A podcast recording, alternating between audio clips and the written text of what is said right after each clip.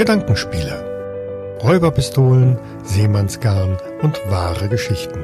Ein Podcast von und mit Jens, Ralf und Michael. Episode 18. Aus den Schiffen.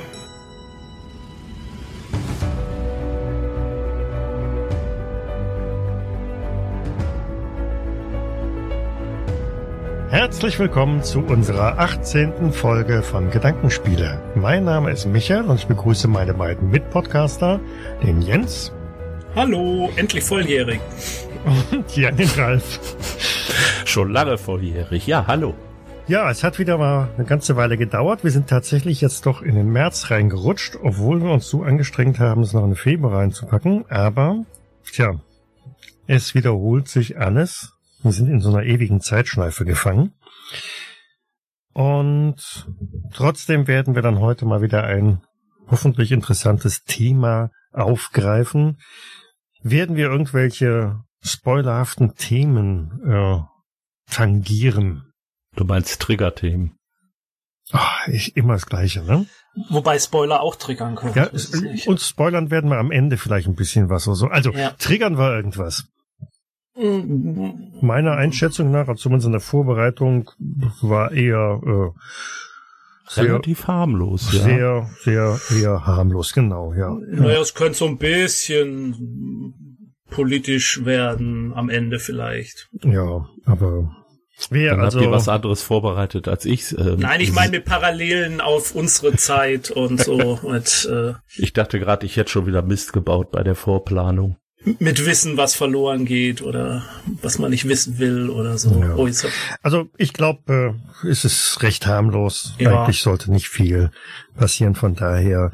wir, wir könnten zur Not ja auch an der Stelle nachher nochmal einen Trigger aufnehmen und hier reinschalten, falls sich doch Oh ja, dreht. oh ja. Falls der Ralf mal richtig wieder äh, losgelegt hat, dann äh, schneiden wir nachher hier eine Triggerwarnung noch rein und äh, Tö, Jetzt bin ich's wieder.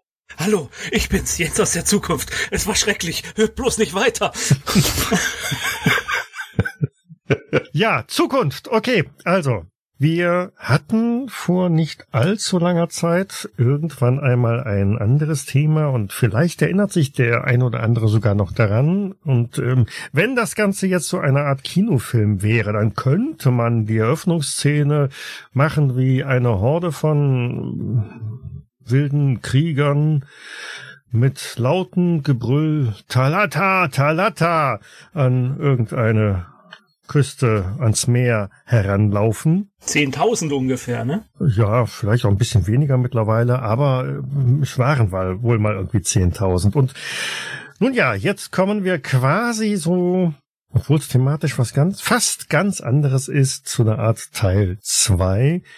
Denn wir gehen wieder zurück in die Antike und begeben uns ich glaube, es sind knapp 100 Jahre nach dem äh, Talata Talata äh, Zug der 10.000 und mh, das Ganze, äh, da muss man direkt mal fragen, genau, das, das ist so, na, ähm, spielt so ein wenig nach einer großen Schlacht in, ja, im heutigen Ägypten oder so, das ist äh, bei Issos. Das wäre die spannende Frage. 333. Ja, das wollte ich wissen, genau. Issos Keilerei. Das, das war so Genau. bei, bei der Vorbereitung so, ah ja, Issos, genau, 333 äh, war Issos Keilerei. Das hat jeder wahrscheinlich in seiner Schulzeit irgendwann mal gelernt, ohne zu wissen, was war eigentlich da außer einer Keilerei oder warum und wer hat sich da irgendwie gehauen. Ich wusste nicht mal, wo Issos liegt. Tja, jetzt wirst du es bald erfahren, genau. Okay. Also für all diejenigen, denen es so einigermaßen erging wie mir, die also auch da äh, aufgeschreckt sind, als alle in der Schule riefen 333 ist so Keilerei, ähm, das ist äh, 333 vor Christi Geburt, vor Beginn unserer Nuller Zeitrechnung, hat sich ein großer Feldherr aufgemacht, ähm, ein, ein Grieche, um sich jetzt endlich mal bei den Persern, die da immer so rumgewütet haben, ähm, zu rächen und ein kleines Weltreich aufzubauen, ein kleines Imperium. Einen Gegenbesuch zu machen einfach. Ja, quasi ein Gegenbesuch, könnte man auch so nennen, ja, genau.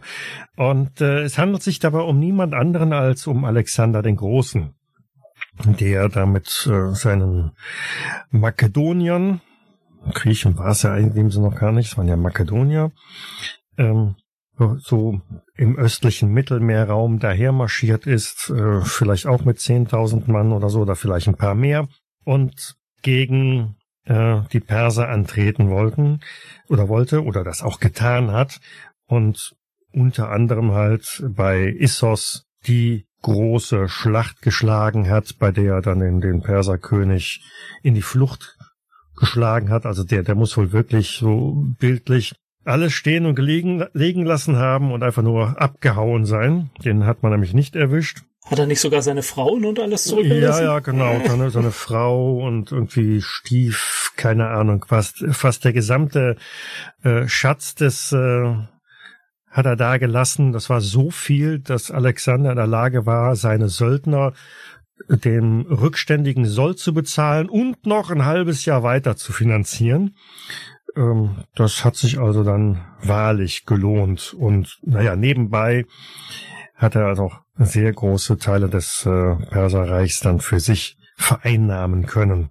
Wobei sich mir da schon irgendwo die Frage stellt, wenn ich auf einen Kriegszug gehe, warum habe ich dann meine Frauen, meinen ganzen Schatz und alles mögliche andere dabei? Na, bis zu Hause keiner klaut. Genau. Ja, so hat's einer dann im Feld geklaut. Na, ich glaube, er hatte ja, er hat, also die, von den Kräfteverhältnissen und so war er ja, äh, durfte er erstmal so überzeugt sein, dass er das Ding ja gewinnt. Ich glaube, er, also bei den antiken mhm. Schlachten mit den Größen ist ja immer so ein Dings, aber ich glaube, die war, er war ihm 6 zu 1 eigentlich zahlenmäßig überlegen und so. Mhm, ja, soweit wie ich gesehen, also ich will jetzt meine Hand dafür nicht ins Feuer legen, aber es klang für mich eher so, als äh, war das schon so zahlenmäßig ein bisschen im Patt.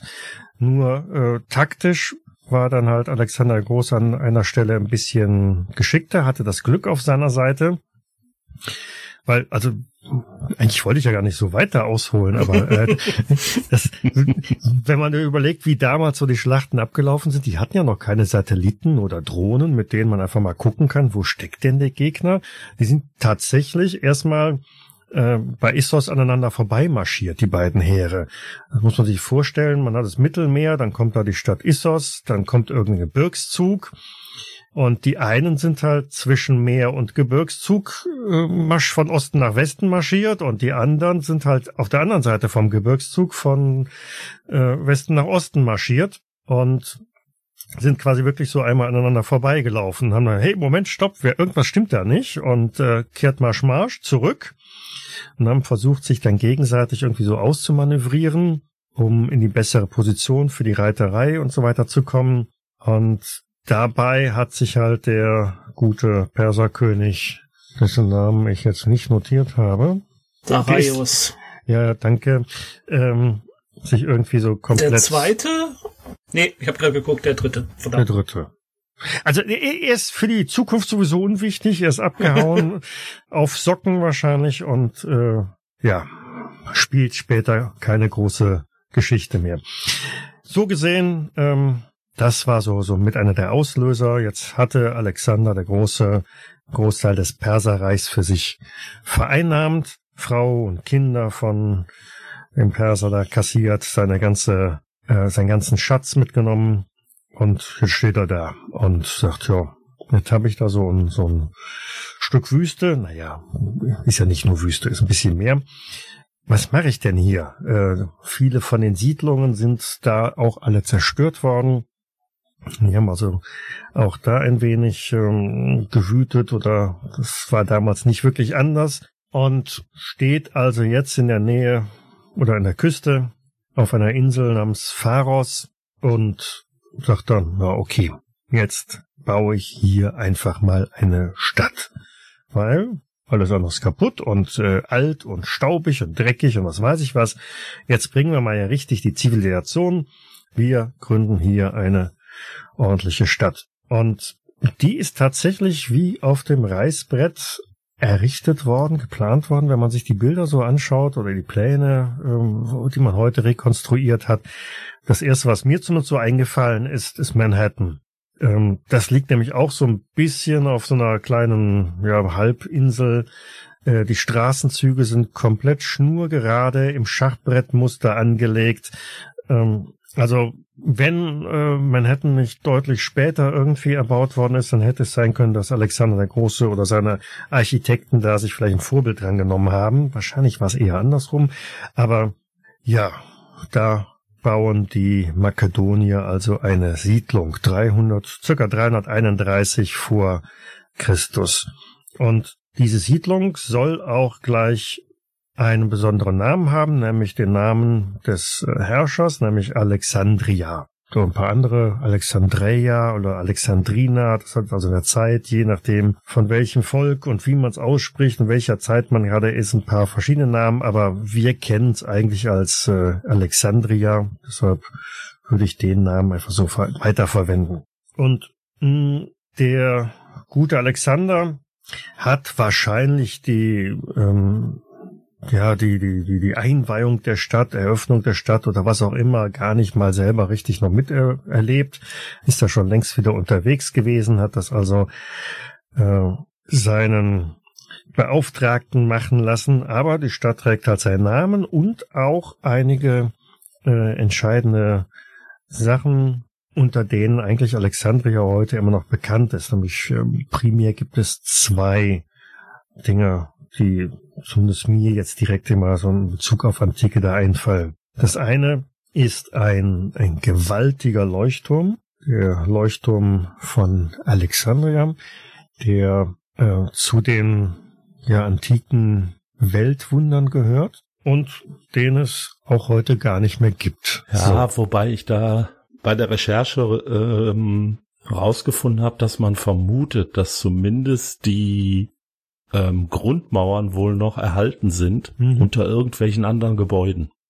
Aber man hat sie noch nicht wiedergefunden. Genau, genau. Also es ist wohl mehr oder weniger belegt, dass dieser Leuchtturm, ähm, der für damalige Verhältnisse wirklich eine gewaltige Dimension hatte. Ähm, der, der Unterbau, also das, das war ein, also ja, mehr als Fundament. Das ist ja so ein, so ein quadratisches Gebäude ähm, 30 Meter hoch mit 11 Metern Seitenlänge und da drauf dann noch einmal das eigentliche oder der eigentliche Leuchtturm mit dem Ergebnis, dass also mit dieser Statue oben drauf und allem drum dran man circa, ja, 60 bis 100 Metern Höhe war. Also eine Dimension, die man für damalige Zeiten, glaube ich, durchaus schon als epochal dann auch bezeichnen kann. Und Ach so, stimmt nicht. Also 115 bis 160 Meter. So. Das ist die Höhe, die der Turm letztendlich hatte. Der Turm selber soll angeblich bei einem Seebeben oder bei einem späteren Erdbeben Risse bekommen haben und ähm, letztendlich dann noch irgendwann eingestürzt sein, so dass die, wie das eigentlich so üblich war, auch dann späteren Jahrhunderten, dass man die großen Steine äh, genutzt hat für neue Bauten. Und da, Ralf, hast du recht, äh, ist die Vermutung, dass also das Fundament jetzt ähm, unter einer Festung, unter der Kite-Bay-Festung zu suchen oder zu finden ist, weil ein Großteil dieser Festung halt auch aus Steinen erstellt oder erbaut worden ist, die wohl mal diesem Leuchtturm zugeschrieben werden konnten. Aber dieser Leuchtturm, so spannend und schick er ist, äh, soll eigentlich nicht so das primäre Thema sein für heute, sondern ich würde ganz gerne ein wenig über die Bibliothek von Alexandria reden, die nämlich ebenfalls in diesem Zeitraum errichtet worden ist und wahrscheinlich ganz besonders den Zeitraum da beeinflusst hat. Denn letztlich, so viel kann ich schon mal vorgreifen, ist Alexandria damit die Wissenschaftsmetropole der Antike geworden und hat äh, damit Athen weit, weit, weit zurückgelassen. Ja, und wie es dazu gekommen ist oder was da noch so alles passiert ist, das sehen wir halt nachher nochmal. Aber darum wird es dann halt heute gehen. Also, errichtet wurde die Bibliothek circa 300 vor Christus. Da hat man irgendwann mal angefangen. Und wie gesagt, Alexander der Große hat es selber auch gar nicht mehr miterlebt. Das hat also einer seiner Ex-Feldherren, Ptolemäus Erste, ab 323 dann vorangetrieben. Und er war eigentlich auch so mit derjenige, der gesagt hat, also hm, ich möchte jetzt hier alle möglichen Bücher, naja, Bücher ist gut, Schriftrollen sammeln, das gesamte Wissen der Welt, soweit es bekannt ist, soll hier zusammengetragen werden. Ähm, und hm, Geistliche und Wissenschaftler sollen sich damit befassen, auseinandersetzen und äh, da entsprechend arbeiten. Die sind also auch finanziert worden, dass da also wirklich alle möglichen Sachen erkundet werden konnten. Und es ist so, dass diese Bibliothek selber auch wirklich nicht nur eine reine Bibliothek war, sondern es war eine Lehr- und Forschungsstätte. Äh, Gerüchten zufolge ist also auch da schon medizinmäßig sehr viel gelaufen. Also nicht einfach nur eine Sammlung von Wissen. Die Bibliothek wurde im Palastviertel errichtet, was natürlich dann auch dazu führt, dass die normalen Menschen auch keinen Zugriff darauf hatten. Ganz geschweige denn davon, dass die sowieso nicht großartig lesen konnten. So war diese Bibliothek nur den Forschern, Wissenschaftlern und Geistlichen und vielleicht dem Adel so ein bisschen vorbehalten. Und hm, man geht davon aus, dass zu Hochzeiten die Bibliothek von Alexandria zwischen 50 und 700.000 Schriftrollen beherbergt haben soll. Ähm, die 700.000 werden eigentlich schon angezweifelt. Das ist eine so große Zahl, die, die, die illusorisch ist. Aber sie wird in einigen antiken Schriften mehrfach genannt. Aber auch da kennen wir ja, haben wir auch schon das eine oder andere Mal im Podcast erwähnt, dass Zahlen durchaus gerne schon mal sehr übertrieben hoch angesetzt worden sind, um einfach eine gewaltige Masse darzustellen, die da gewesen ist. Aber selbst wenn es nur 50.000 gewesen sind, ist das eine unglaubliche Dimension, die man da hat. Und die Schriften waren also auch in verschiedenen äh, Sprachen vorhanden. Es gab also natürlich vieles im, im äh, Griechischen, aber auch Ägyptisch ähm, etc.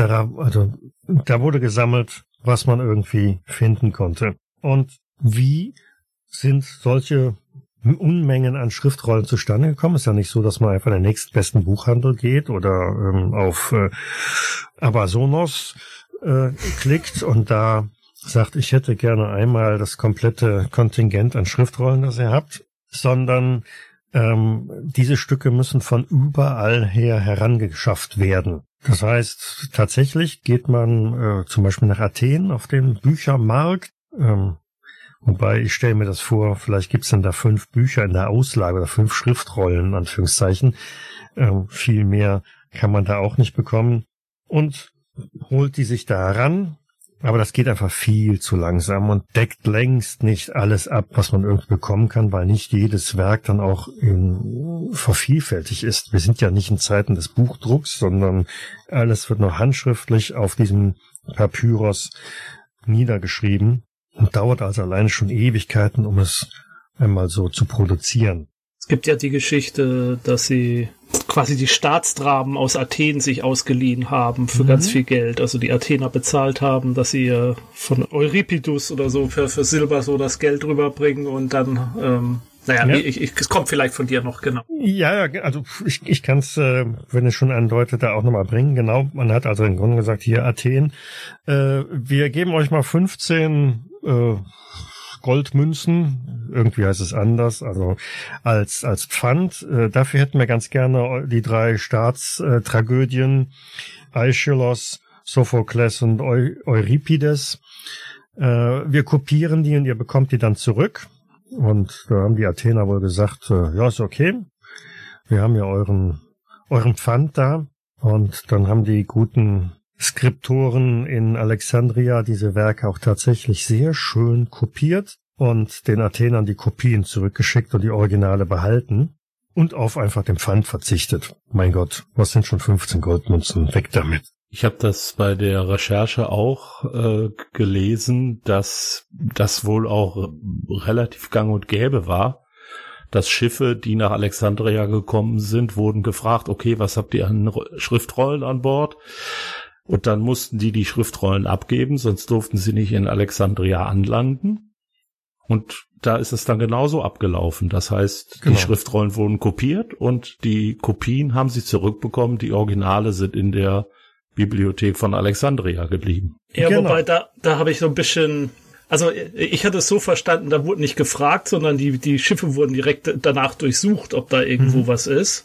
Und diese ganze Geschichte mit, ähm, ja, wir nehmen das mit und ihr kriegt eine Kopie. Ich habe mir dann so überlegt, aber so Händler und so, die konnten doch da nicht lange bleiben. Also nach dem Motto, ja, ihr kriegt dann eine Kopie davon. Ihr müsst nur so drei, vier Monate hier liegen bleiben, dann ist die Kopie fertig. Also im Grunde genommen war das Ding weg, ne? Und ob man sich leisten konnte, so lange zu warten, bis das kopiert war. Ich kann mir nicht vorstellen, dass das innerhalb von zwei Tagen kopiert war. Also es wird ja gedauert haben. Ganz bestimmt nicht, ganz bestimmt Auf der nicht, anderen Seite war es, waren aber auch Schriftrollen natürlich, mm, ja, ein gewisser Wert. Das heißt, man wird da wahrscheinlich auch schon ein bisschen gewartet haben, einfach um das Wissen, was sich da eben drauf befunden hat, nicht zu verlieren. Ja, aber ich stelle mir halt so die Frage, irgendwann, wie lange kannst du warten und kannst da die Liegegebühren bezahlen? Irgendwann musste ja vielleicht doch los oder hast verderbliche Waren oder irgendwie, also ich glaube, da ist schon der ein oder andere übers Ohr gehauen worden einfach. Ja, das bestimmt. Wer weiß, wer, wer, weiß, vielleicht konnten sie auch auf, dem, auf der Rückreise quasi vorbeikommen ja, und dann wieder so abholen. Vielleicht so. dann eher, ne? Also, die, kriegen, kriegen wir in der Garderobe, hier hast du einen Schnipsel, da steht die Nummer 37 drauf und ja, ja. Äh, damit kannst du dann halt in, in zwei Jahren dein Buch wieder abholen kommen oder ja, so. Ja, also so, so kann ich es mir eher vorstellen, dass es so gelaufen ist, genau. Ja. Und äh, ja, Jens, du hast recht, auch mit der, dieser Schiffsdurchsuchung. Also ich vermute mal, am Anfang hat man brav gefragt, habt ihr rein zufällig irgendwelche Bücher dabei? Aber irgendwann wird natürlich jeder schlaue Händler äh, den, den Braten gerochen haben, sagen, nö, ich habe keine Bücher. Na gut, dann äh, gucken wir mal, ob du auch wirklich keine Bücher hast. Und dann trabt da eine Horde an, an Buchkundigen durch das äh, Schiff und nimmt einfach alles mit, was aus Papier ist oder so. Also lustig ist das ja schon so irgendwie. Wo geht denn die Reise hin? Ja, nach Alexandria. Uh, äh, dann muss ich nochmal schnell meine Bücher vom Bord bringen. Mhm. Äh, ich lager die hier lieber ein. Also die ähm, die Methoden, wie man also diese Bibliothek ausgestattet hat mit den Werken der damals bekannten Welt, sind wirklich ähm, sehr amüsant ähm, und äh, listig. Ähm, spannend ist aber auch, dass man wohl in einen Wettstreit geraten ist mit der Bibliothek von Alexandria. Ähm, denn in äh, Pergamon war man wohl dabei, ebenfalls eine solche Bibliothek zu errichten, so dass da ein gewisser Konkurrenzkampf entstanden ist. Und äh, was passiert, wenn, wenn zwei sich streiten? Ähm, normalerweise freut sich der Dritte, in diesem Fall der Händler, weil das hat zu einer massiven Preissteigerung äh, bei den Büchern geführt und es sind jede Menge Fälschungen entstanden. Also da haben die Leute dann äh, quasi äh, Fake-Bücher produziert und dann diesen Bibliotheken angeboten. Und weil sie natürlich dem anderen ein Schnäppchen schlagen wollen, äh, bevor die das in Pergamon bekommen, dann kaufen wir lieber das Ding, egal was es kostet. Und dementsprechend, ja, haben da also wohl einige auch einen guten Reibach dabei gemacht. Gab es nicht auch so ein Papyrus-Ausfuhrverbot dann in Alexandria? Ich meine ja. Ich hatte es jetzt auch nicht mehr irgendwo anders bestätigt bekommen, aber es war tatsächlich so, weil ähm, dass die, die erforderliche Menge an Papyrus, um, um die ganzen Bücher zu machen. Und es ist ja nicht so, es ist ja nicht nur das Kopieren äh, oder Neuerstellen von Büchern, sondern ähm, Papyrusrollen bedürfen auch einer gewissen Pflege. Das Papyrus hält nämlich bei guter Behandlung, so rund 100 Jahre. Danach ist es einfach nicht mehr verwendbar. Das heißt, es waren ohne Ende Schreiber damit beschäftigt, im Grunde genommen die ganzen Bücher immer wieder neu abzuschreiben, damit sie erhalten bleiben. Und bei 50.000 Stücken kann man sich vorstellen, ähm, was da für eine, eine Menge an, an Papyrus dann verbraucht wurde, nur um ähm, die Werke da zu erhalten, immer wieder neu abzuschreiben, mal eine Kopie davon anzufertigen, damit auch mehrere gleichzeitig diese Werke lesen oder studieren konnten, kommentieren konnten und, und, und. Ganz geschweige davon, wenn es denn tatsächlich 700.000 gewesen wären, dann ähm, mhm. weiß ich nicht, ob so viel Papyrus überhaupt angebaut werden kann in der Nähe. Was mir dazu einfällt, ähm, was waren das überhaupt für Schriftrollen? Also muss ich mir das wirklich als Schrift Rolle vorstellen oder waren die auch irgendwie ja illustriert oder irgendwie anders ähm, noch ja künstlerisch ähm, verschönert? Ich glaube, man kann sie jetzt nicht vergleichen mit den Bildern, die wir so haben von von mittelalterlichen äh, Werken, die mit mit farbigen Bildern und Goldziselierungen und was weiß ich, was da so ausgestattet sind. Ähm, aber definitiv dürften auch da ähm, Bilder und Verzierungen dran gewesen sein. Ergänzend ist auch so, dass diese Schriftrollen, ähm, also heute kennen wir, ein Buch ist ein Buch. Äh, das ist mehr oder weniger so ein abgeschlossenes Ding. Vielleicht gibt es eine Trilogie, dann gibt es halt drei Bücher über eine Geschichte oder äh, zehn. Aber hier war es so, dass diese Schriftrollen, die wurden halt einfach produziert ähm, auf eine gewisse Länge und dann wurde da einfach draufgeschrieben und geschrieben und geschrieben, bis diese Rolle voll war. Und äh, wenn ein, in Anführungszeichen, Buch kürzer war als eine Schriftrolle, ja, dann wurde ein weiteres Buch noch ebenfalls auf diese Rolle mit notiert. Das war also jetzt nicht, du nimmst eine Schriftrolle und hast dann halt das Werk, ähm, keine Ahnung was, äh, Aeschylus, sondern da sind dann halt vielleicht alle drei äh, Staatstragödien der Athener drauf zusammengefasst. Was aber auch heißt, dass man möglicherweise auch unvollständige Werke hatte. Wenn man eine Schriftrolle in der Hand hatte, hatte man eben meinetwegen Aeschylus drauf und dahinter noch irgendwas anderes, was aber nicht vollständig mehr draufgepasst hat und das war dann vielleicht auf irgendeinem anderen Papyrus. Gut möglich, genau. Deswegen haben sie ja da auch den ersten Bibliothekskatalog dann entwickelt. Hm. Gerüchten zufolge hat die Bibliothek von Alexandria auch ähm, Aristoteles Sammlung an Schriftrollen aufgekauft. Aber Passt ja bei. War der nicht der Lehrer von Alexander oder so?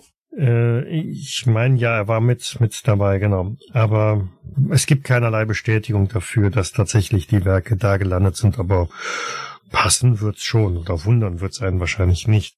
Da steht also jetzt diese Bibliothek. Ähm, es gibt sogar noch eine, eine Dependance, man hat also eine kleine Zweigstelle errichtet. Die ist dann auch tatsächlich für die Bewohner von Alexandria zugänglich, zumindest für diejenigen, die dann auch des Lesens mächtig sind. Und das ganze Ding zieht sich natürlich über einige Jahre. Wie gesagt, 331 vor Christi wurde das Ganze äh, errichtet. Ähm, 323 vor Christus hat der Ptolemäus Erste diese Bibliothek vorangetrieben, betreut. Hat also auch sehr stark war dahinterher, diese ähm, mit mit äh, klassischen Werken zu füllen und zu fördern.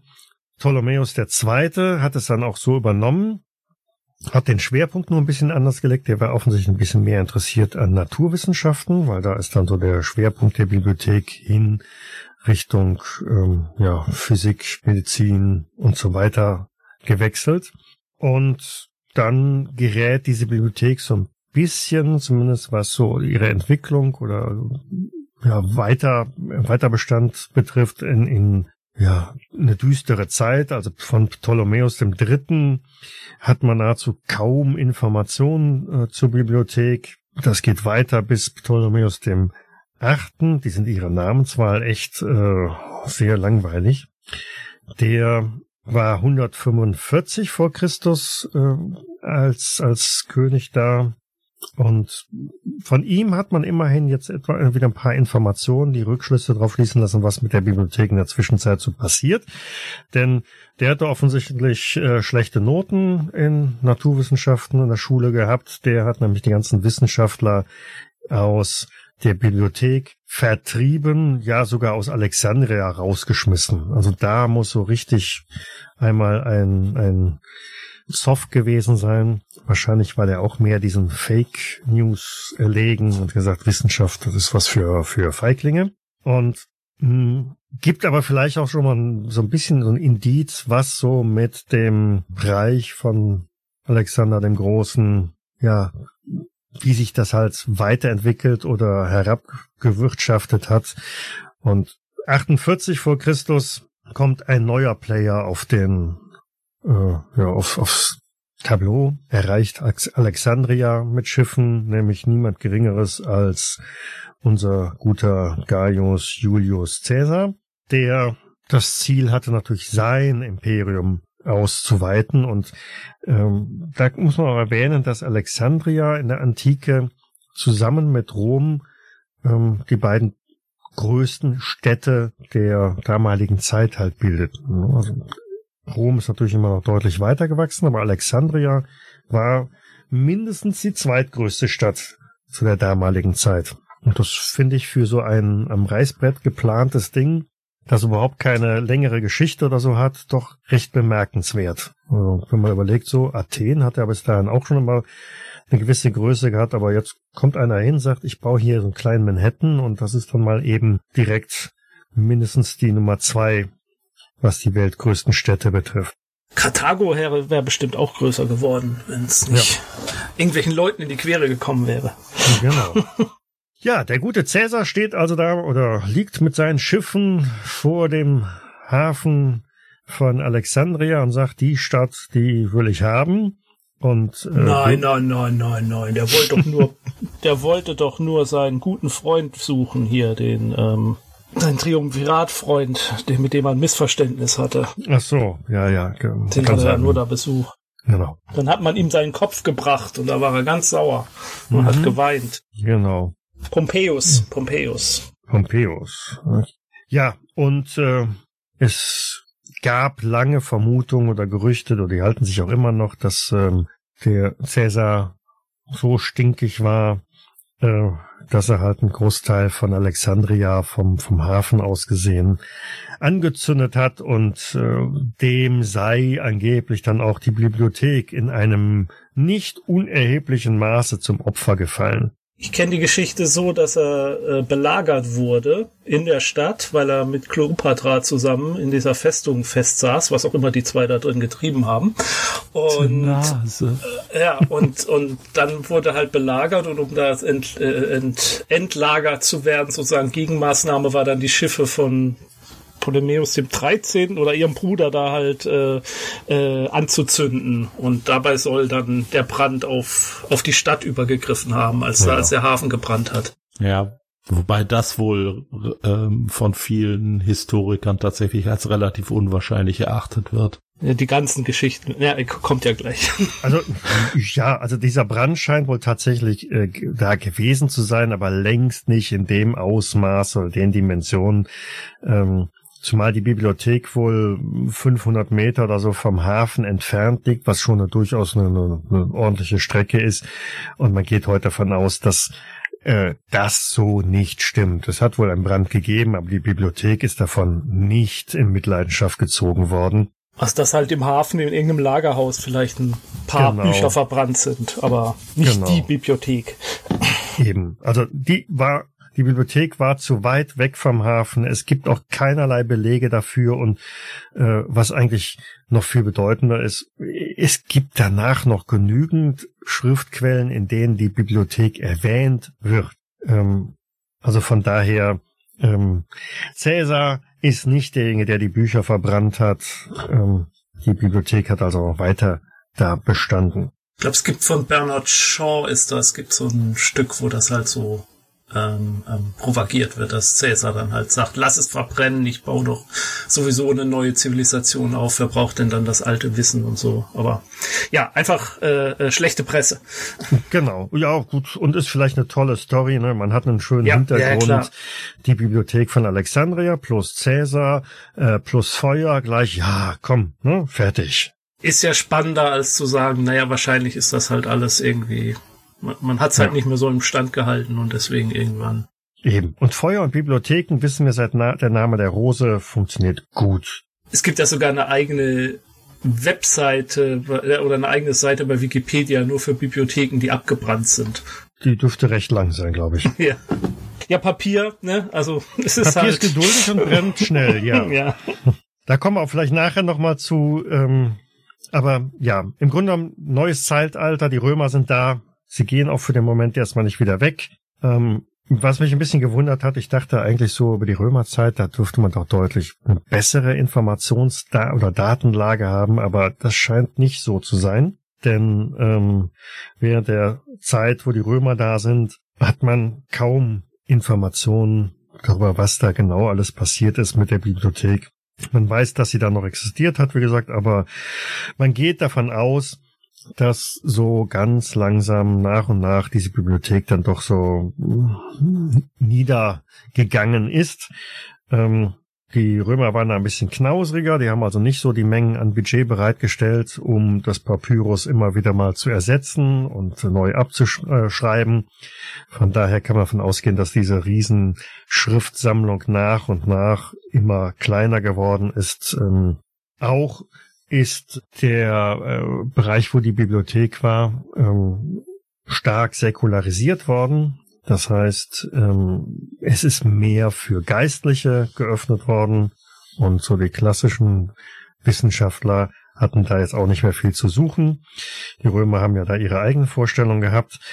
Kaiser Hadrian ist wohl vor Ort gewesen. Das gibt's wohl als Beleg. Und im Jahre 215, 216, jetzt nach Christus, also wir sind schon eine ganze Ecke weiter, aber da sieht man mal, dass er eine große Informationslücke halt bestanden ist. Wahrscheinlich gab es eine relativ gute Dokumentation in der Bibliothek von Alexandria über den Zeitraum, aber ist halt fort. 215, 216 gab es unter Kaiser äh, Caracalla, nee, Caracalla, so, äh, römischer Kaiser, ein, ein, ein großes Massaker in Alexandria, wo also sehr viele Menschen hm, ja abgeschlachtet worden sind und ähm, der gute Mann war wohl auch nicht wirklich so bibliophil, hat also auch relativ stark gewütet. Man weiß, dass das Palastviertel durch Caracalla oder durch seine Nachfolger ähm, Aurelian und oder Diokletian ähm, zerstört worden ist. Und da die Bibliothek in diesem Viertel war, dürfte sie wohl auch diesmal wirklich nicht unerhebliche Mitleidenschaft gezogen worden sein. 405 nach Christus also weitere 100, Pi mal Daumen, 150 Jahre später verstirbt der letzte amtliche Wissenschaftler in Alexandria, nämlich Theon von Alexandria, ein Astrologe und Mathematiker. Ich bin mir ziemlich sicher, dass in Alexandria heute auch noch Wissenschaftler sind, aber so aus und der... Und eine Bibliothek. Und auch wieder eine Bibliothek, genau. Aber im Grunde genommen, äh, das war wohl einer der, der letzten an, aus der Antike, der Großen, die da gewesen sind. Und danach hört es eigentlich auch schon auf. So, 642 kommen die Araber und ähm, auch da gibt es dann jede Menge Erzählungen, Gerüchte und was weiß ich was, dass die natürlich erst recht gesagt haben, weg mit diesem westlichen Zeug. Ähm, das Papier ist gerade gut genug, um unsere Öfen damit anzuzünden. Sechs Monate lang brannten die Öfen in den Bädern davon. Genau, genau. Etwa genauso lange wie äh, Aristoteles, äh, nicht Aristoteles, wie, wie Alexander der Große seine, seine Söldner noch bezahlen konnte mit dem Gold. Ne? Also diese sechs Monate sind irgendwie, ja, wie auch immer. Ja, aber äh, da gibt's ja diesen schönen Satz, dass der Anführer ähm, äh, der Araber dann gesagt, also gefragt wurde, was soll denn mit dem Papyrus gemacht werden? Er meinte nur, ja, entweder steht da was drin, was dem Koran widerspricht, dann muss es verbrannt werden, weil es ja Ketzerei ist, oder da steht das Gleiche drin wie im Koran, dann ist es überflüssig und dann muss es auch verbrannt werden. Aber wie gesagt, gleich dazu gesagt, das ist ziemlich unwahrscheinlich, dass das wirklich ja. so passiert ist. Ich habe gelesen, dass äh, man inzwischen vermutet, dass diese Geschichte tatsächlich erst irgendwann während der Zeit der Kreuzzüge erfunden wurde, um eben nochmal zu sagen, hey, wir müssen die, diese Moslems, die müssen wir ja. jetzt. Also, also ehrlich. Also der, der es geschrieben hat, vom überliefert hat, der hat 300 Jahre später gelebt. Also ja, also er kann es nicht selber gehört haben. Mhm. Nee, also das, das passt eigentlich auch ganz gut rein. Also wer war es ja, die bösen Araber? Das äh, wurde im Mittelalter dann einfach so kolportiert. Naja, aber das ist, das zieht sich doch durch. Erst waren es der, erst war es der böse Cäsar, dann waren es die bösen Christen und dann am Schluss waren es die bösen Araber. Genau. Ja, auf jeden Fall. Heute ist von dieser riesigen Bibliothek, von diesem gewaltigen Schatz an Wissen, was man in der Antike hatte, wahrscheinlich also wirklich eigentlich alles Wissen der Antike gebündelt an einem Ort, nichts mehr vorhanden. Es gibt tatsächlich in der Nähe von, von Alexandria äh, noch Siedlungen, alte ja, Siedlungen, wo man auch noch Pergamentfetzen findet, nicht Pergament, Papyrusfetzen äh, findet und darauf auch Sachen findet. Ich hatte in irgendeiner Dokumentation gesehen, da haben sie also ein Stück gefunden, das scheint eine, eine Quittung gewesen zu sein. Ähm, also auch damals war man schon sehr bürokratisch unterwegs. so ein Einkaufsbeleg oder so, was schon sehr wertvoll ist, um einfach festzustellen, was haben die Leute damals eigentlich gemacht, ja auch eingekauft. Ähm, also man hätte durchaus Chancen, da noch Sachen zu finden, wo vielleicht Wissen drauf ist. Deshalb ist man auch immer noch dahinterher, um da etwas zu finden. Aber Alexandria selber ist mittlerweile, äh, ich glaube, fünf oder sechs Mal überbaut worden.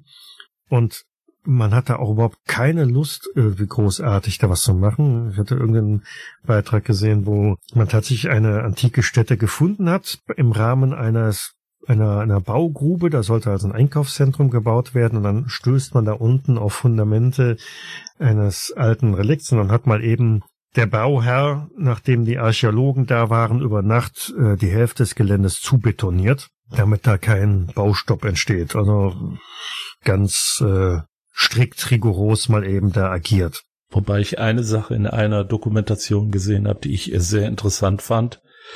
Die Hauptverkehrsstraße in Alexandria, die also quer durch die Stadt führt, ist wohl immer noch die gleiche, zumindest also von den Ausmaßen und auch von der Position her, wie die, die man damals also vor mehr als 2000 Jahren gebaut hat. Mhm. Und die war damals, die war damals auch schon richtig breit, richtig groß, also ja. wahrscheinlich um Längen größer, als man sie brauchte, aber einfach nur um, um so imposant zu wirken. Ja? Ja, die haben schon für die großen Laster geplant. Die Laster mit Papyrus, ja. Ja. Erzählst du noch was zu den, ähm, was da vielleicht so an Wissen verloren gegangen ist? Schieß los. Erzähl du. Nee, also ich finde nur, ähm, äh, das fand ich jetzt halt nochmal das Faszinierende. Also ich, ich, wenn man das Thema bei YouTube, bei, bei, bei der YouTube-Uni zum Beispiel eingibt, dann sind ja immer so Sachen, ja, äh, die, die Zerstörung von der Bibliothek hat die Menschheit um tausend Jahre zurückgeworfen und wir werden tausend Jahre weiter im Wissen und so. Das halte ich vielleicht mhm. teilweise für ein bisschen übertrieben äh, oder stark übertrieben, aber äh, so faszinierend äh, so Geschichten sind. Es gab da den Heron von Alexandria, der 60 nach Christus, glaube ich, so ungefähr. Also auch mit den Jahreszahlen lege ich mich jetzt nicht fest, aber der hat so eine, eine erste Dampfmaschine gebaut gehabt, den Heronsball, und der soll ja auch eben an dieser Bibliothek oder in diesem Universität gearbeitet haben oder äh, Heropho, Herophilus, äh, der das Gehirn als Zentrum des Geistes äh, sozusagen verordnet hat. Der war so im 300 vor Christus ähm,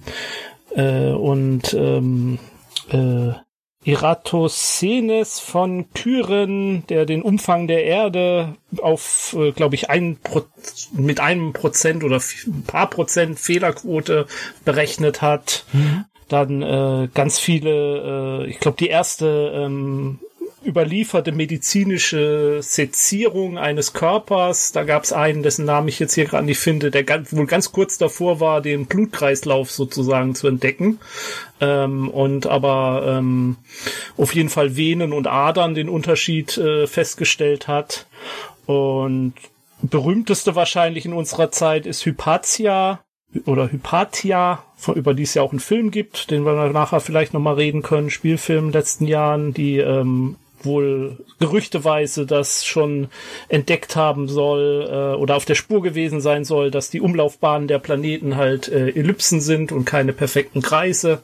Ja. Mhm. Und also von daher, äh, da, da war schon enormes Wissen da und das neues Wissen da entstanden ist, lag ja auch nur daran, dass man auf die alten Sachen zurückgreifen konnte und forschen konnte, weil man halt äh, einen Bestand hatte und sich Neues anlesen konnte. Genau, und, und es ist ja also ganz gezielt, ne? das ist ja nicht nur im Sinne von ist eine Bibliothek des Bibliothekswesens wegen, sondern man hat auch alle möglichen hochkarätigen Wissenschaftler dahin geholt oder die sind auch von selber dann irgendwann gekommen, um denn da auch zu forschen und ähm, zu studieren.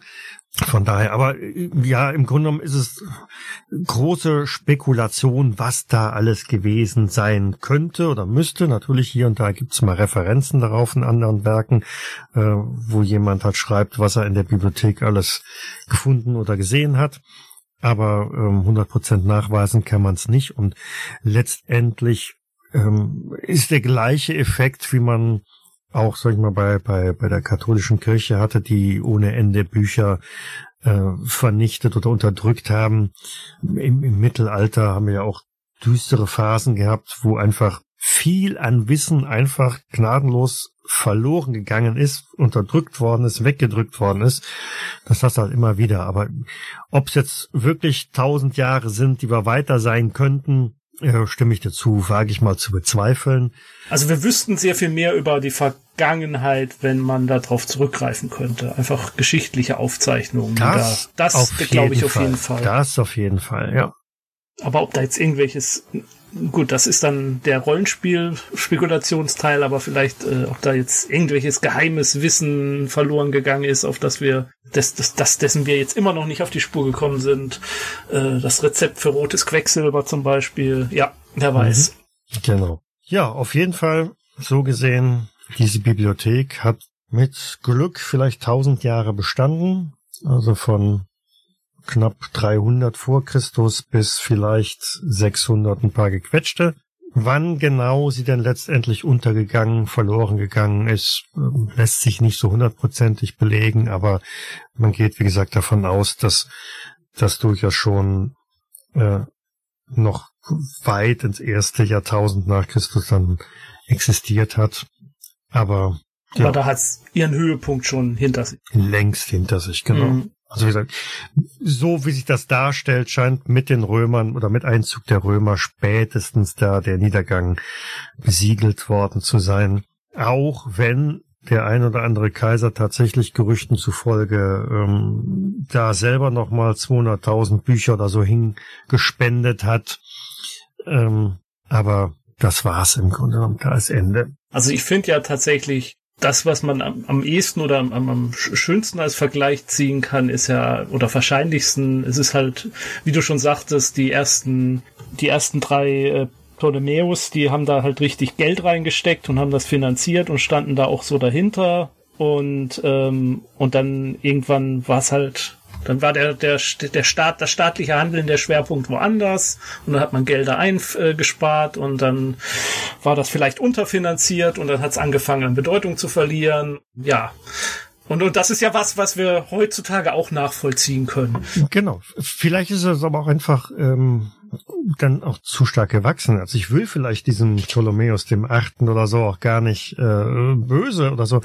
Ähm, ich meine, wenn du anfängst, so eine Bibliothek aufzubauen, dann ist sie klein, du brauchst nicht viel Personal, ähm, mhm. das ist noch gut handelbar.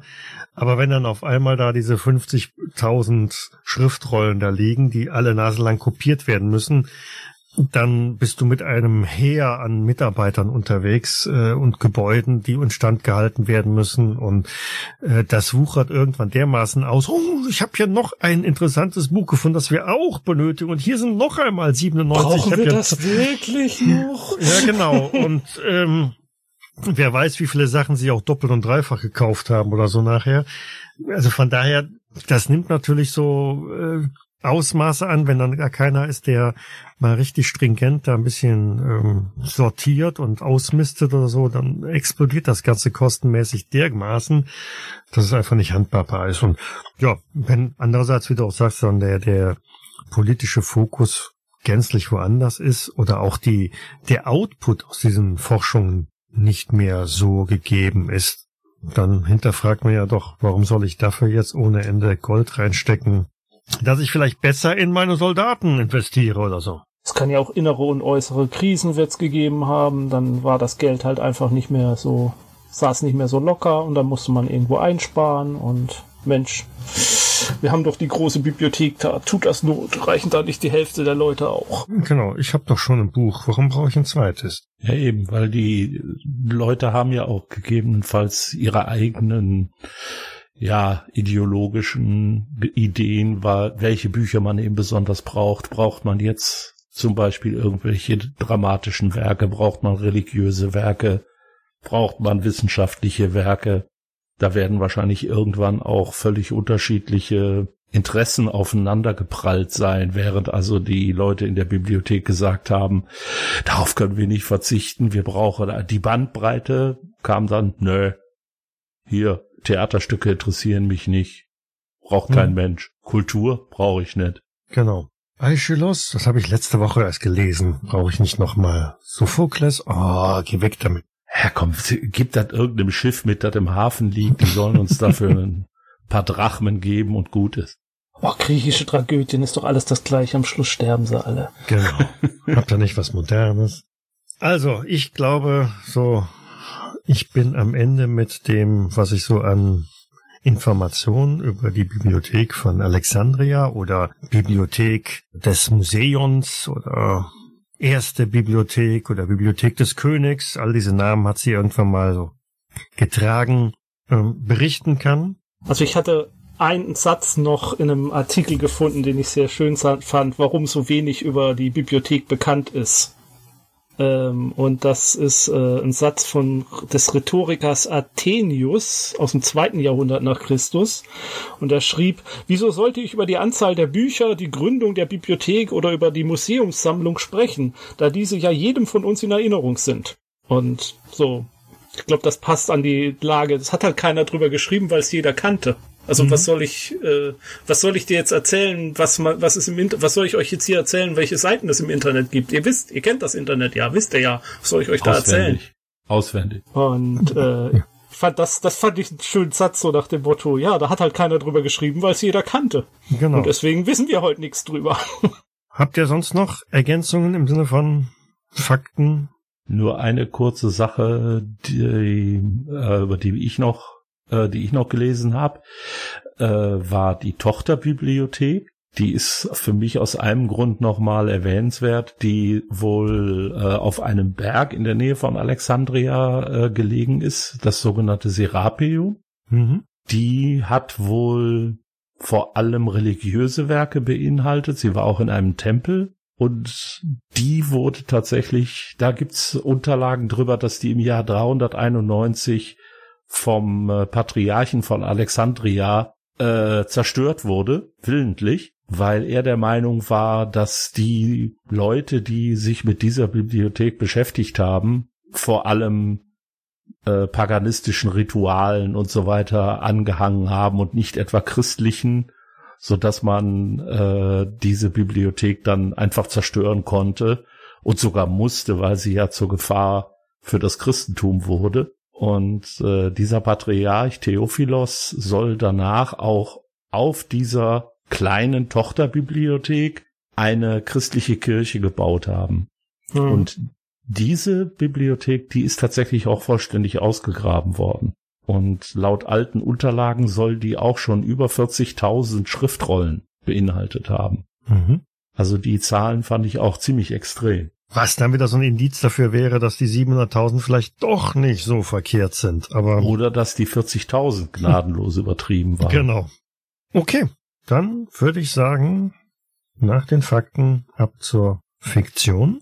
Und dann gucken wir mal, was man aus diesem Hintergrund denn so storytechnisch, rollenspieltechnisch für Ideen herausziehen kann und entwickeln kann.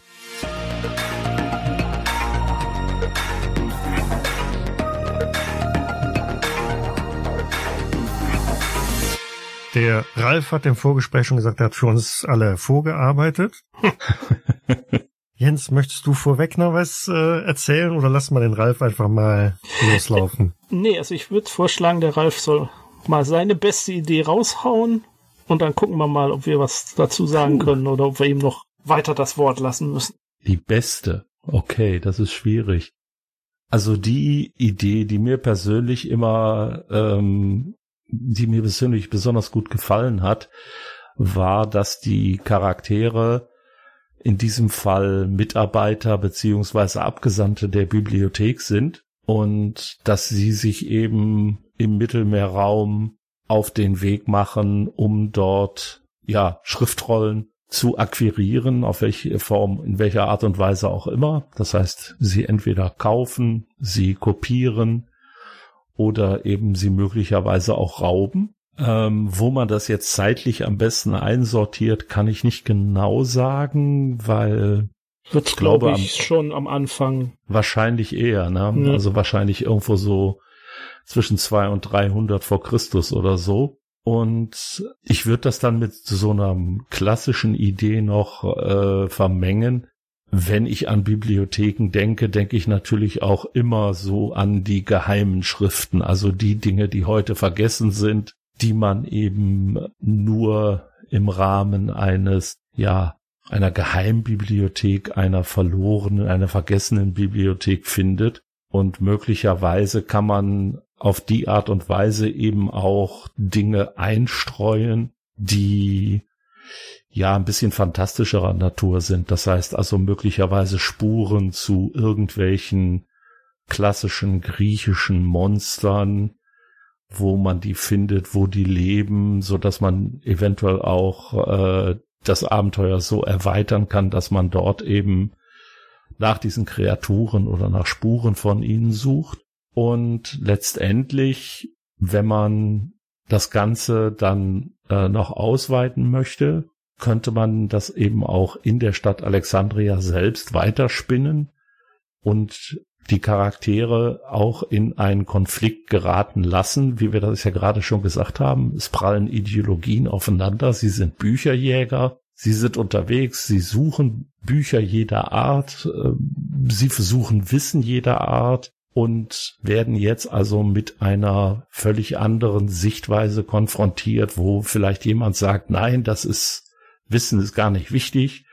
Religion ist wichtig. Und darum, alles, was ihr hier an religiösen Schriften gesammelt habt, das wollen wir gar nicht hier haben, das zerstören wir. Und man hat also dann noch so einen, ja, Intrigenplot, nenne ich es jetzt mal, oder einen sozialen Konflikt, der also darüber hinausgeht. Das heißt, auch das wäre so ein bisschen, ja, mehr ein Kampagnenhintergrund als ein einzelnes Abenteuer. Ein einzelnes Abenteuer wäre halt tatsächlich Fahrt zur Insel so und so, dort soll es den alten äh, Katastrophos geben und Katastrophos hat äh, seltsame äh, Prophezeiungen gemacht, besorgt mir seine Prophezeiungen auf einer Schriftrolle, damit wir sie in die ähm, Bibliothek einlagern können. Aber daraus kann sich eben dann in jeder Richtung mehr entwickeln. Ja, das heißt, eventuell habe ich eben Prophezeiungen, die wahr werden, oder ich habe andere Dinge, halt geheimes Wissen und äh, ich habe eben dann noch die politischen Streitereien in äh, Alexandria selbst. Ich finde, es wäre halt tatsächlich ähm,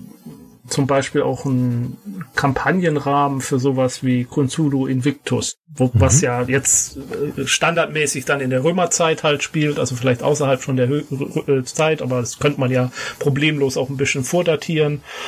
Und wenn man da halt sozusagen diese entweder mal, es gibt da schon so eine Geheimbibliothek, für die unsere Spieler arbeiten, die schwarze Bibliothek, die nur ganz wenige Eingeweihte Zugang haben und wo dann halt das verbotene Wissen gelagert ist und äh, die Spieler dann halt irgendwie da reingeraten, vielleicht von denen angeheuert werden und irgendwann könnte es, wie Ralf das schon beschreibt, dass sie dann losgeschickt werden, bestimmte verbotene Bücher zu finden, damit man sie sicher in dieser spezial schwarz, ich nenne es jetzt einfach in dieser schwarzen Bibliothek oder in dieser äh, geheimen Bibliothek, in dieser verbotenen Bibliothek dann halt lagern kann, damit sie da sicher sind. Könnte man auch dieses Prinzip des äh, dieser Tochterbibliothek wieder aufgreifen, wo man ja auch Sachen ausgelagert hat aus der Hauptbibliothek. Und möglicherweise ist das jetzt eben auch ähm, eine Möglichkeit zu sagen, okay, in dieser Tempelbibliothek bewahren wir eben die Dinge auf, die nicht den normalen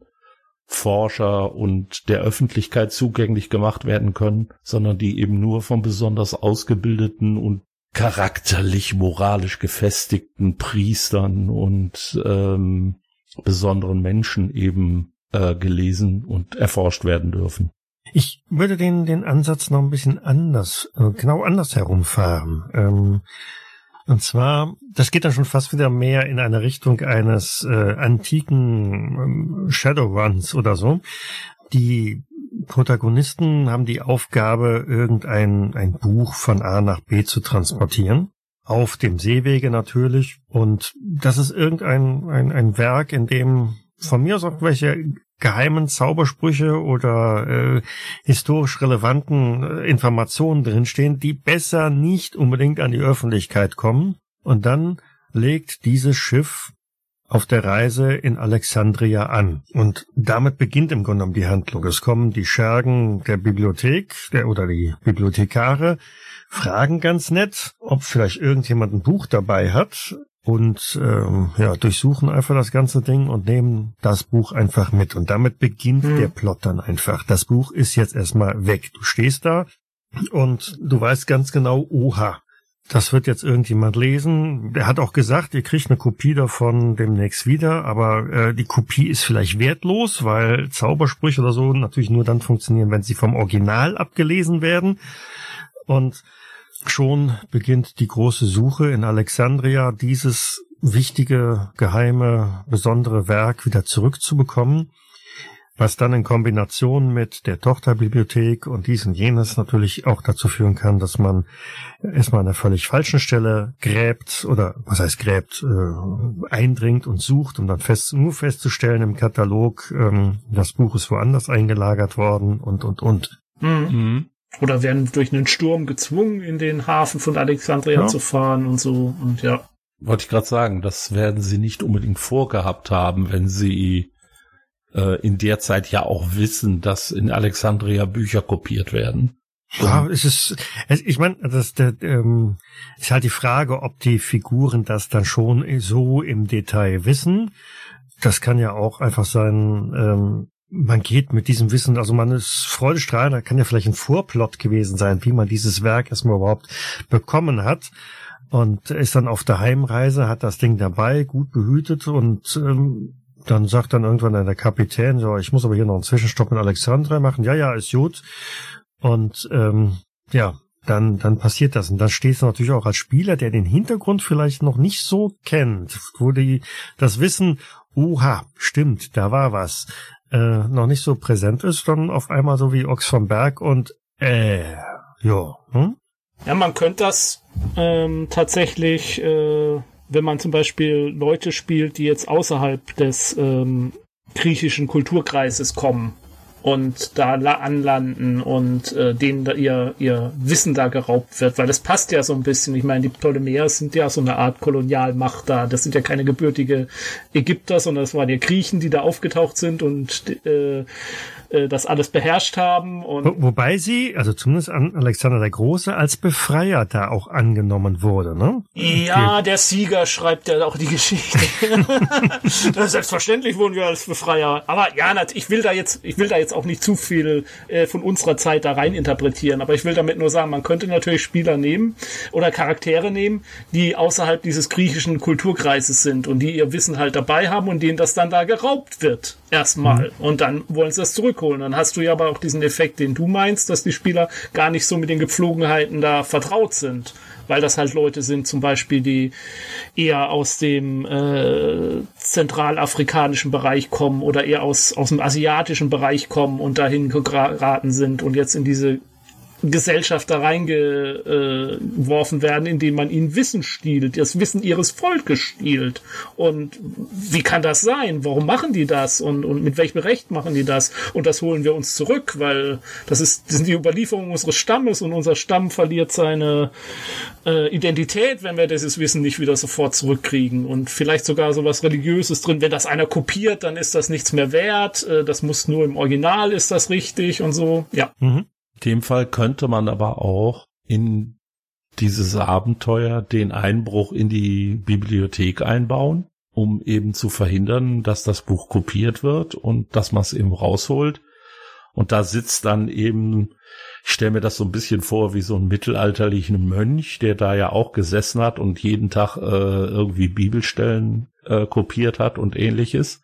Jetzt sitzt da eben dieser arme ptolemäische äh, Kopierer und ähm, die müssen den jetzt eben finden, der gerade ihre Schriftrolle äh, kopiert, müssen die Schriftrolle rausholen, müssen also auch die Kopie vernichten. Und äh, dabei passen sie nicht ganz auf. Und es kommt eben zu dem berühmten Feuer und tatsächlich verbrennt die Bücherei von Alexandria. Und jetzt wissen wir, wie sie verbrannt ist. Mhm. Oder ähm, das sind nicht irgendwelche Leute aus der Zeit, sondern das sind Leute aus der Zukunft, denen Bücher geklaut werden. Und jetzt müssen sie verhindern, dass die in die Bibliothek einen Fluss bringen, weil das sonst den ganzen Fluss der, äh, die, die, die, die ganze äh, Zeitachse durcheinander bringen würde, wenn dieses Wissen da jetzt in die Bibliothek hineingelangt. Es ist ein Sportalmanach. Ja. oh la la. Also du kannst es zeitlich natürlich dann auch äh, 48 vor Christus bringen, dann bist du genau in äh, Cthulhu Invictus halt, ne? Ähm, mhm. Und dann hast du den Trubel. Da ist Cäsar, der da irgendwie gerade irgendwie eingekesselt ist. Es kommt zu irgendeinem Brand. Du, du hast noch die Bibliothekaufgabe da irgendwie dran.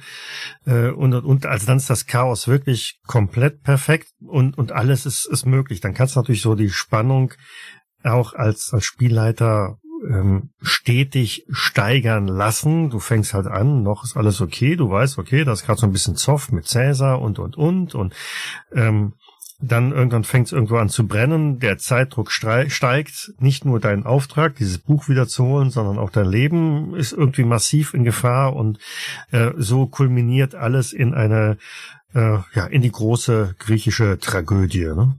Ja. ja. Oder man macht's äh, tatsächlich äh, noch schlimmer, wenn ich die tatsächlich in die römische Zeit schicke, kann ich jetzt natürlich auch so, ein, das wird dann allerdings ein bisschen äh, komödiantischer wahrscheinlich eher, dass einer von denen tatsächlich auch auf Cleopatra trifft und äh, sich jetzt, ja, ob er sich jetzt unbedingt in sie verliebt oder wir oder sie sich in ihn oder wie auch immer. Aber da kannst du also das Chaos wirklich beliebig steigern, wenn du mit einer Zeitreiseschiene arbeitest. Oder sich als Kleopatra verkleiden muss und Cäsar macht Avancen und oh, nein, ich kann jetzt nicht. ja, genau. Da sind wir wirklich bei den Klamotten angekommen. Aber wenn man jetzt äh, die, die Zeitreisen-Komponente äh, mit, mit reinnimmt, jetzt äh, was wäre, wenn bei Ausgrabungen, also Jetzt spiele ich so ein bisschen an dieses Jesus-Video an. Mhm. Ähm, aber ich gehe jetzt nicht auf eine Videokamera, sondern du, du buddelst da, findest da jede Menge äh, Pergamentreste. Juhu, wir haben endlich einen Großteil oder zumindest einen kleinen Teil der, der ähm, Bibliothek gefunden und dann liegt dazwischen auch ein, ein Amazon Kindle. Ja, entweder das oder wenn es nicht ganz übertrieben haben willst, du kannst natürlich auch ein ganz einfaches Taschenbuch da drin haben. Ne? Na, ich dachte nur den Amazon Kindle, dann bezahlt vielleicht Jeff Bezos äh, die Verfilmung. Ach so, ja. Okay, nach, nach dem Drachenalarm auf Mallorca drehen wir dann äh, das äh, Bezos-Video, äh, äh, Kindle oder so. Nein, Taschenbuch ist natürlich cooler, hast du vollkommen recht. Ja, oder, oder auch irgendein, äh, um beim Jesus-Video zu bleiben, kann man ja auch einen Datenträger oder irgendwie sowas da finden, der halt aus welchem Grund auch immer, vielleicht war er besonders gut verpackt, die Zeit äh, überstanden hat. Und äh, auf dem sieht man jetzt also, dass irgendwer sich in der Zeit der Cäsaren und der äh, Kleopatra und all sowas herumgetrieben hat. Und man muss diese Person jetzt eben finden und muss quasi dafür sorgen, dass sie nicht äh, den Zeitrahmen wirklich völlig durcheinander bringt. Mhm. Also der Kniff, Achtung, Spoiler-Alarm, beim, beim Jesus-Video ist ja, dass diese Kamera, also zum einen erst in ein paar Jahren gebaut wird oder so, aber zum anderen natürlich Aufnahmen von damals beinhaltet. Du könntest natürlich auch jetzt eine ähm, ja, vielleicht dann doch so eine Art Kindle äh, oder äh, Smartphone oder irgendwas ähm, und da drauf sind Abbildungen, man kann es auch auf Mikrofische oder so, so äh, von der, so einer Kamera nehmen, von irgendwelchen Werken aus der damaligen Zeit. Da ist also ein Zeitreisender oder so in die Vergangenheit zurückgekommen, hat relevante Werke des ähm, der Bibliothek kopiert nach neuesten technologischen Mitteln, aber es dann irgendwie nicht zurückgeschafft oder nur die Kamera halt dann dagelassen oder Smartphone oder was auch immer. Oder ähm, äh, also die eine Idee wäre, um, um, um, um das Crossover hinzubringen, du findest eine Ausgabe des Omar Shyam äh, mit, äh, aber in einer Auflage, die nie gedruckt wurde. Ähm, nee, aber der, der eigentliche Gag wäre tatsächlich, dass du irgendein Buch findest, was noch gar nicht veröffentlicht ist, also was es noch gar nicht gibt, was vielleicht angekündigt wurde. Keine Ahnung, der, der, der zwölfte Teil von Harry Potter oder so. Das Finale von äh, Game of Thrones? Ja, genau, zum Beispiel. Ja, also nicht, nicht unrealistisch werden, ja, was, Leute, was, nicht unrealistisch ja, werden. Ja, stimmt. Wir müssen auf dem Boden der Tatsachen spekulieren. Richtig. Du hast schon recht.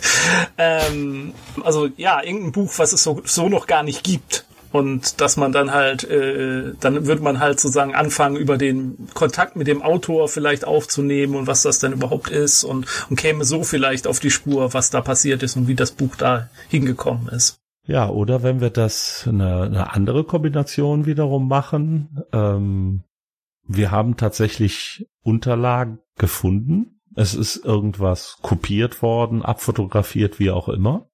Aber die sind nicht vollständig. Aber es handelt sich hierbei um, ja, wieder äh, geheimes Wissen, was auch immer das sein mag.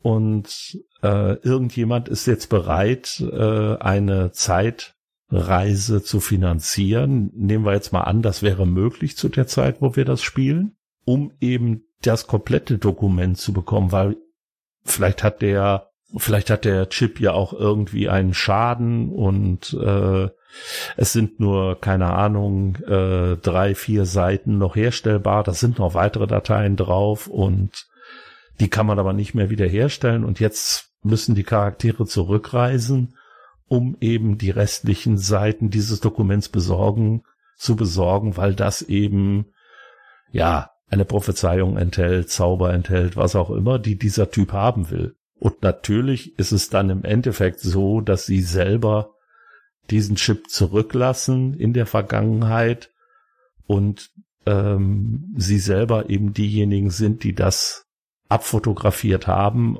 den Chip verlieren der Chip wird Jahrhunderte später wiedergefunden, aber er ist eben zerstört. Damit ist die Zeitlinie gerettet. Es gibt weiterhin nur diese vier Seiten, denn der Rest geht bei einem Feuer in der Bibliothek verloren. Oder ähm, ja, sie werden von irgendwelchen Wächtern äh, erwischt oder keine Ahnung was, ja. Also gibt's, da gibt's dann äh, viele Möglichkeiten und wie gesagt, das kann man wirklich äh, dann im Endeffekt von äh, Mission Impossible bis Rosamunde Pilcher in jede beliebige Richtung drehen. Nicht zu vergessen Cthulhuid. Mhm. Was man aber nicht unbedingt braucht, ne? Also auch Nö. jetzt, ähm, wenn man an die die griechischen Stra Staatstragödien denkt oder so, man kann natürlich auch ein Mission Impossible äh, Trupp der Athener sein, die, die losgeschickt werden, um die Originale zurückzuholen. Mhm im, im Gepäck, ja, vielleicht noch nicht einmal die Halbseitenkopien, aber vielleicht doch ähm, so, ne, so, dann sind wir bei Indiana Jones so einmal Austausch, ne? Wir nehmen das alte vom von der Säule und ganz schnell das äh, die Kopie, die Fälschung, den Sack Sand dann dahin. Und von hinten kommt eine Kugel runter. genau. Nein, aber dann hättest du so eine antike, äh, mhm. ja, so einen, einen antiken Ran, ähm, Diebstahl. Man holt hm. sich zurück, was einem eigentlich gehört, aber. Neil 11. Genau. Ja, man hat auf jeden Fall äh, eine Menge Möglichkeiten, tatsächlich, ich sag mal, einzelne Elemente so beliebig miteinander zu kombinieren, dass man, ja, mit und ohne Übernatürliches, mit und ohne Zeitreise, äh, mit und ohne Liebesdrama kann man im Endeffekt alles daraus machen, einfach indem man sich bestimmter Versatzstücke bedient und sie zu dem kombiniert, was man haben möchte. So ist das.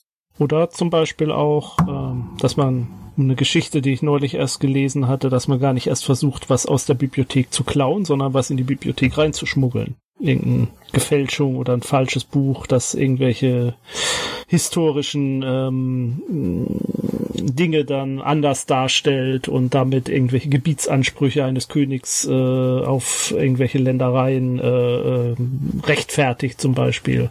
Das nachweist, dass Ptolemäus, der setze hier eine beliebige Zahl ein, nicht der rechtmäßige König ist, sondern ja genau, das ähm, Alexander hat ja angeblich keinen Erben hinterlassen, deswegen gab es ja die ganzen Diadochenkriege und jetzt schmuggelt man irgendwie ein Dokument rein, was dann beweist, dass ähm, keine Ahnung, ob das noch funktioniert mit Aristoteles, aber dass Aristoteles auf dem Totenbett noch äh, gesagt hat, äh, derjenige, der und das und das Artefakt findet, der soll mein Nachfolger sein, anstatt der Beste soll mein Nachfolger sein und dadurch äh, kann man dann sozusagen das Königreich übernehmen oder so, oder rechtfertigt das irgendwas in die Richtung. Mhm. Mir ist übrigens eben noch was, ja, wirklich total Banales eingefallen, was aber eigentlich auch immer funktioniert. Wenn ich ein Dokument brauche, was sich da bereits befindet, könnte das zum Beispiel eine Schatzkarte sein, der Kurs eines verloren gegangenen Schiffes, das einen besonderen Schatz, einen besonderen Gegenstand an Bord hatte oder ähnliches. Die Lage von Atlantis. Oh mein Gott, es ist alles wahr. Auf den Meter genau berechnet, basierend auf dem Erdumfang. Genau. Genau. Womit wir dann wieder in eine ganz andere Richtung eiern. Die geheimen Aufzeichnungen von Eratosthenes, der Atlantis-Standort berechnet hatte. Ja, das finde ich auch eine gute Idee, tatsächlich. Ja. Oder eine Sache, die man auch noch machen könnte. Wir hatten eben das Thema, es ist tausend Jahre Geschichte sozusagen oder tausend Jahre Wissen verloren gegangen, beziehungsweise wir könnten tausend Jahre weiter sein.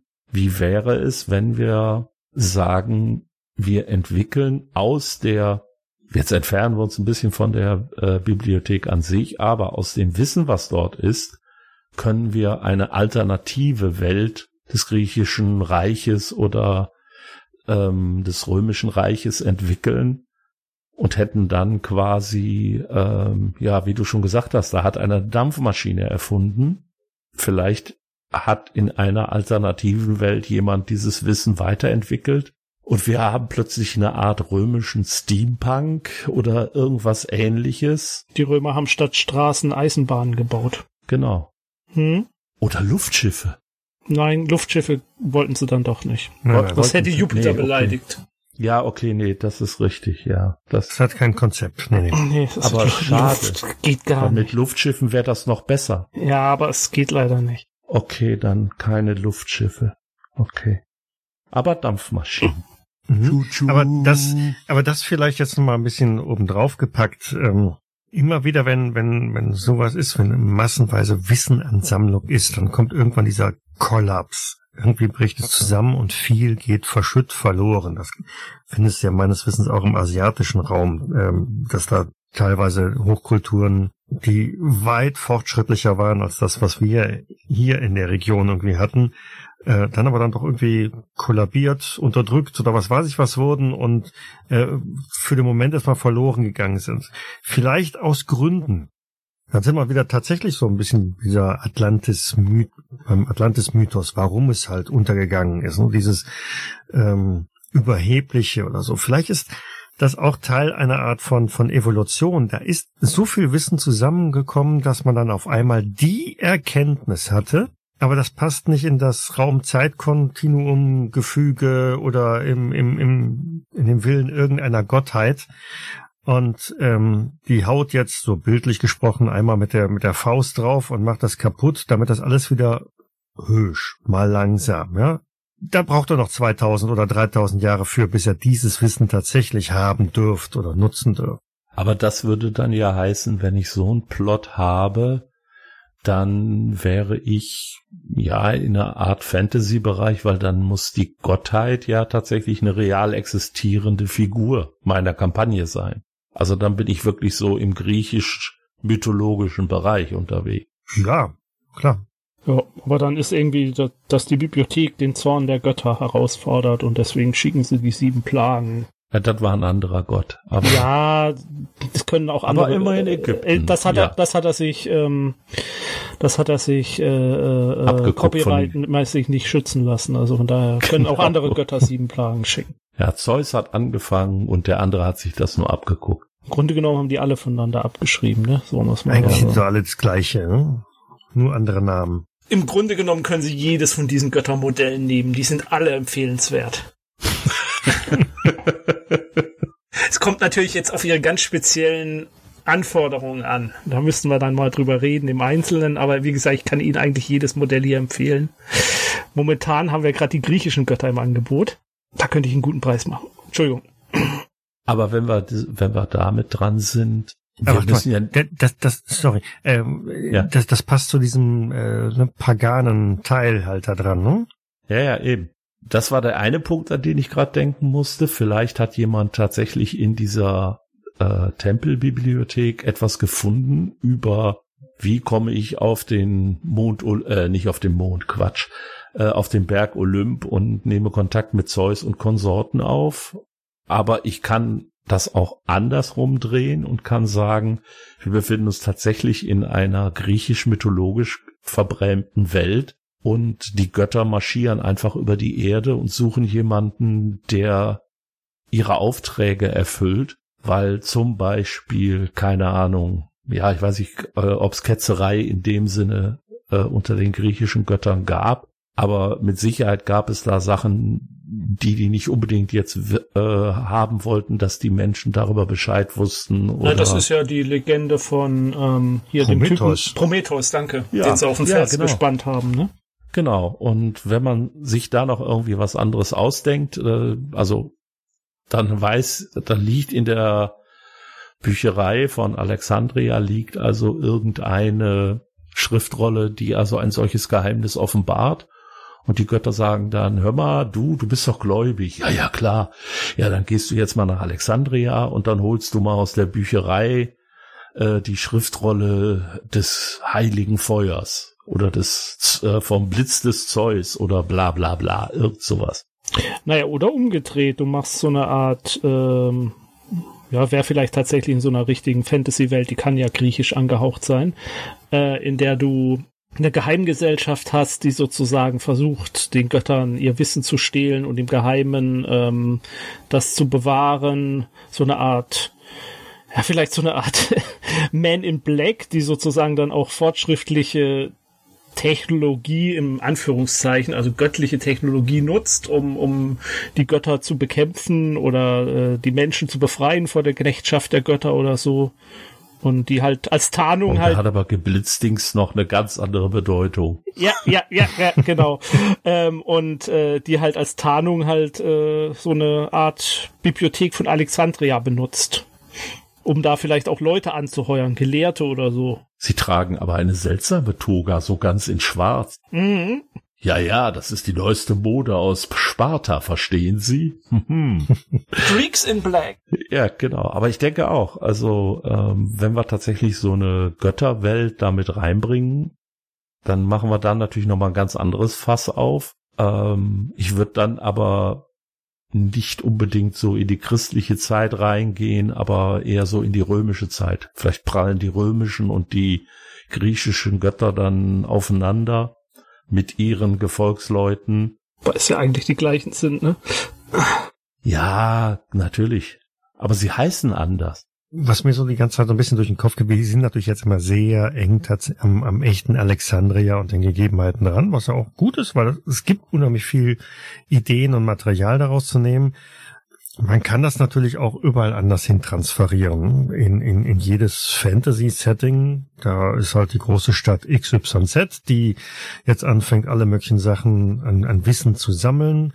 Vielleicht auch, auch, vielleicht auch nur irgendwelche Zauberbücher oder was weiß ich was. Das kannst du wahrscheinlich auch in eine Art von Science-Fiction-Universum reinpacken.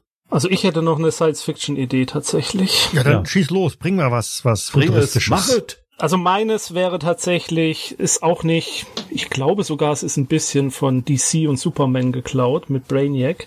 Aber ähm, nichtsdestotrotz, meine Idee wäre tatsächlich, äh, die Menschheit oder die Menschen oder das Raumschiff Enterprise oder was auch immer trifft auf eine Zivilisation, die das Wissen der im Universum sammelt und halt so eine fliegende ähm, Bibliothek hat, sozusagen. Äh, die, mit, mit der sie immer, wenn sie auf neue Kulturen stoßen, dann eignen sie sich deren Wissen ein, einverleiben das, um es aufzubewahren, um es irgendwie über den Big Crunch oder äh, äh, den Hitzetod des Universums in das nächste nachfolgende Universum zu tragen, damit das nicht verloren geht irgendwie. Und äh, da könnte man sich dann jetzt unterschiedliche Szenarien, ein Konfliktszenario wäre halt, man trifft dann, ja, ich könnte mir das in Star Trek ganz gut vorstellen mit der gutgläubigen und immer hilfsbereiten Föderation. Man trifft auf so eine äh, so ein, so ein Raumschiff äh, oder Sonde oder wie auch immer und die sagen, ach, gebt uns euer, euren Bordcomputer, euer Wissen, ähm, wir wollen das gerne aufbewahren für die Nachwelt und ja, kein Problem, hier habt ihr alle unsere Literatur und ähm, allen Kram und was wir so gespeichert haben. Und dann ist aber der Kniff oder der, oder der Haken an der Sache, dass die halt die Originale wollen, so wie die äh, in Alexandria halt. Und dann halt sagen, ja, das ist ja schön und gut, äh, wir wollen euren ganzen Bordcomputer, hier zack, äh, und äh, Kopien gibt's nicht, weil äh, ihr würdet ja das Wissen dann verändern, wenn, wenn wir das jetzt euch lassen, sondern nach dem Motto, wir sammeln's, wir kopieren das und, und dann vernichten wir das Original, damit da nichts Neues dazukommt, damit unsere Sammlung auch vollständig ist. Und dann hast du halt da den Konflikt, dass du dann halt um dein Wissen kämpfst, um dein, um dein, äh, äh, ja, so, sowas in der Art. Genau. Da bist du aber auch schnell bei sowas wie Viger aus dem ersten ja, ja, Star Trek-Film. In, in, die Richtung geht's ja tatsächlich ein bisschen. Oder Genau. halt bei, äh, äh, bei, bei Superman gab's glaub ich, den Bösewicht äh, Brainiac, der so Zivilisationen irgendwie gesammelt hat und die dann irgendwie in, in, in Einwegglas gepackt hat äh, und, ähm, und, und sowas in die Richtung war dann meine Überlegung. Halt so eine Zivilisation, die ähm, eine fliegendes fliegendes Raumschiff Alexandria, das die Botschaft und das Wissen halt sammelt. Das Universum, das gesamte Wissen des Universums haben möchte. Oder nur der Galaxis von mir aus, ist ja auch egal. Ich würde vielleicht etwas weniger, ja, ich sag mal, abdrehen oder Seltsamkeiten ausstreuen. Aber wenn ich an sowas wie Wissensspeicher denke, denke ich natürlich auch an Dinge wie zum Beispiel die NSA oder ähnliche Leute, die also tatsächlich Wissen, Informationen in großen Mengen speichern. Und von da aus bin ich natürlich dann ganz schnell bei irgendwelchen Themen, ja, Datendiebstahl, ähm, Einbrüche, um irgendwelche Server zu hacken, weil ich die nur vor Ort hacken kann oder ähnliche Dinge. Ja, oder Zensur und Kontrolle. Ne? Also angenommen, äh, jetzt jetzt vermische ich mal so ein bisschen den den Vatikan und diese Bibliothek oder so. Ähm, da ist eine Institution, die versucht alles an Wissen erstmal einzuheimsen und äh, nimmt für sich aber auch dann die das Monopol dessen zu entscheiden, welches Wissen du denn haben darfst und welches nicht. Das heißt, das Buch wird erstmal einkassiert und geprüft und äh, wenn du Glück hast, bekommst du eine Kopie zurück, in der eine ganze ganze Bereiche fehlen oder geschwärzt sind, weil sie halt nicht dem ähm, Kanon entsprechen der Institution, äh, die da vertreten wird. Ja, oder Und- umgeschrieben. Oder umgeschrieben, genau, manipuliert. Da steht Wohingegen irgendwas drin. Da steht irgendwas drin von äh, Wissenschaft und ähm, Erkenntnissen aus den Naturwissenschaften und äh, das Buch, was du zurückbekommst, da hat der Held des Buches auf einmal göttliche Eingebungen, die ihm klar machen, wie groß Gott ist und bla bla bla. Mhm. Dann bist du nämlich, glaube ich, äh, sehr schnell in so einer Ecke. Hm, Wie hieß das nochmal? Fahrenheit, Schlag mich tot. 451. Genau. Da bist du nämlich in so einer Ecke, dass sich die äh, Realität sozusagen mehr und mehr einer bestimmten Klientel, einer bestimmten Gruppe von Leuten beugen muss, die darüber entscheiden, was real ist und was ja eben nicht mehr real ist. Mhm. Oder was wahr und was nicht wahr ist, um jetzt Genau. vom, vom Realen mal ein bisschen wegzukommen, ja. So, ich bin aber immer noch im Weltall. Äh, Ja, tschüss, mein, ne? Meine zweite Idee bei der Sache im Weltall wäre tatsächlich natürlich, man stößt auf eine außerirdische, äh, verfallene Bibliothek von Alexandria sozusagen. Das wäre natürlich auch ein Ansatz, wie man das reinbringt, dass man die Ruinen einer äh, bi außerirdischen Bibliothek findet und dieses Wissen, da könnte man halt auch Sachen machen. Wie findet man den Zugang dazu? Äh, wie macht man sich das nutzbar? Kann man das lesen? Gibt es andere Zivilisationen, die sich drum streiten? Ist das vielleicht ein ganzer Planet, der eine Bibliothek darstellt und da werden Kriege drum geführt, wer dieses Wissen haben darf?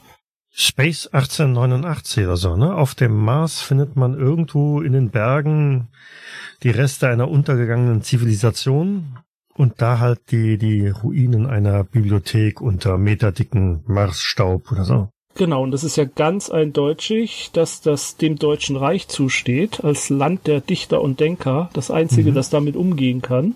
Und wenn da was Wichtiges ist, dann werden wir euch Engländern das sicherlich auch mal irgendwann berichten. Ihr bekommt eine Kopie. Ihr bekommt dann irgendeine Kopie, genau, eine überarbeitete. Genau. Kommentierte, ähm, ja.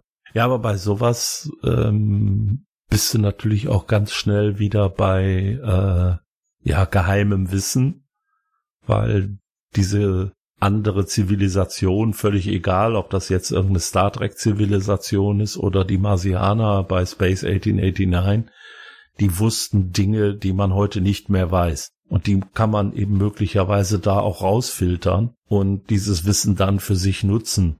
Und dann kommen wir wieder so in den Bereich, äh, ja, Wissen, was die Menschheit, für das die Menschheit noch nicht bereit ist und ja, das, das muss aber noch nicht einmal, ne? Also das, das Nein, kann das ja auch nur nicht, der, der klassische, eine Möglichkeit. Ja, aber das, das kann auch der klassische Red Herring da sein. Äh, da drin ist die Rezeptur für das rote Quecksilber oder ja. für äh, wie man aus Blei Gold macht und und was weiß ich was. Das das hat diese Zivilisation damals ganz bestimmt und garantiert gewusst. Naja, oder es muss ja auch nur, also es muss ja nicht mal verbotenes Wissen sein, es reicht ja nur irgendwie ein Wissen, was das bestehende Machtgefüge durcheinander bringen würde. Einfach nur äh, eine Möglichkeit, na, eine, eine, eine, eine neue Waffentechnologie oder eine Möglichkeit, äh, äh, Stahl günstiger herzustellen, jetzt bei Mars, äh, bei Space 1899 zum Beispiel, äh, oder so irgendwie, irgendwas in der Art, was ganz vielleicht relativ banales, aber was das Gleichgewicht der Kräfte einfach durcheinander bringen würde.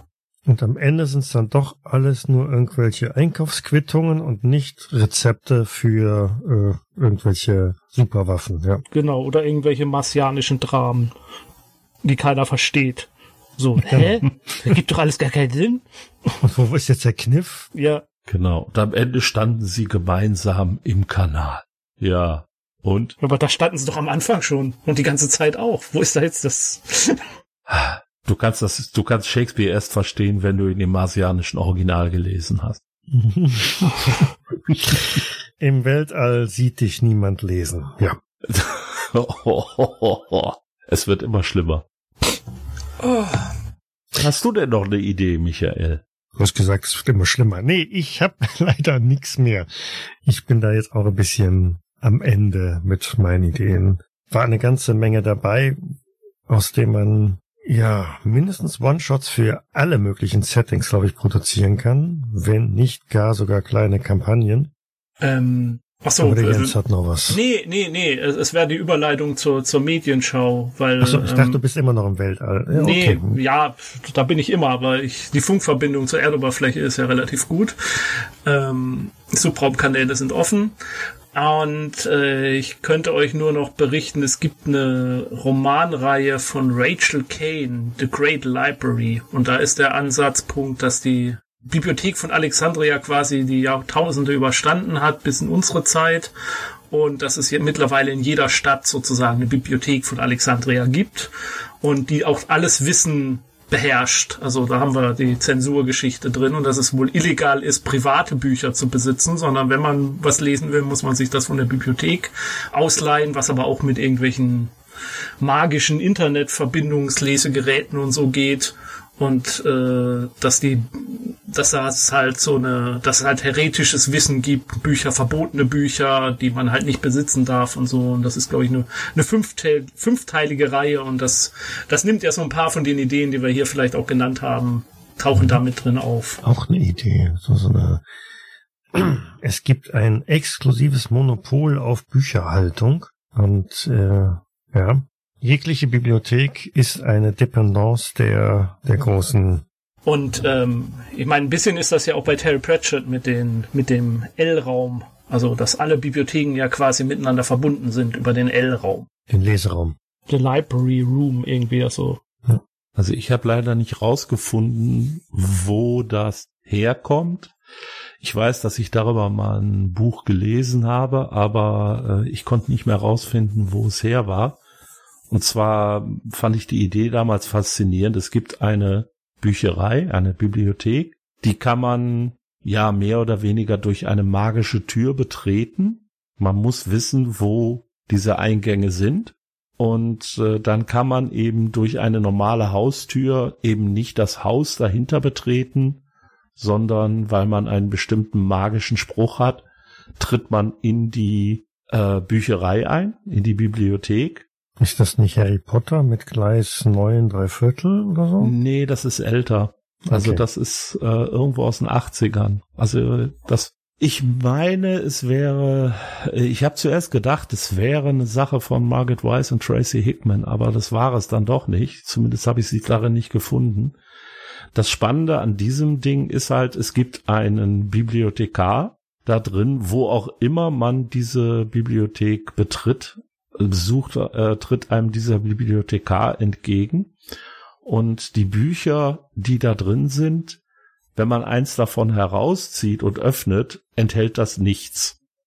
Das ist nur weiße Seiten. Und dann fragt man diesen Bibliothekar und sagt, was für ein Buch ähm, suchst du halt? Und dann kann man dieses Buch eben nennen. Und in dieser Bibliothek gibt es alle Bücher, die es überhaupt gibt. Und dann Mhm. führt der einen an einen bestimmten Ort, zieht ein Buch aus dem Regal und das ist dann genau das, was man gesucht hat. Aber man muss den Namen, den Titel kennen. Ne? Man muss den Namen kennen, man muss wissen, ähm, von wem dieses Buch ist. Das heißt, ich kann nicht sagen, hör mal, da gibt's irgend so ein Buch mit dem und dem Inhalt. Äh, Mit, mit irgendwie so Geschichten, wo man durch eine Tür geht und dann landet man in einer Genau, Zum Bibliothek. Beispiel. Dann sagt er, nee, keine Ahnung.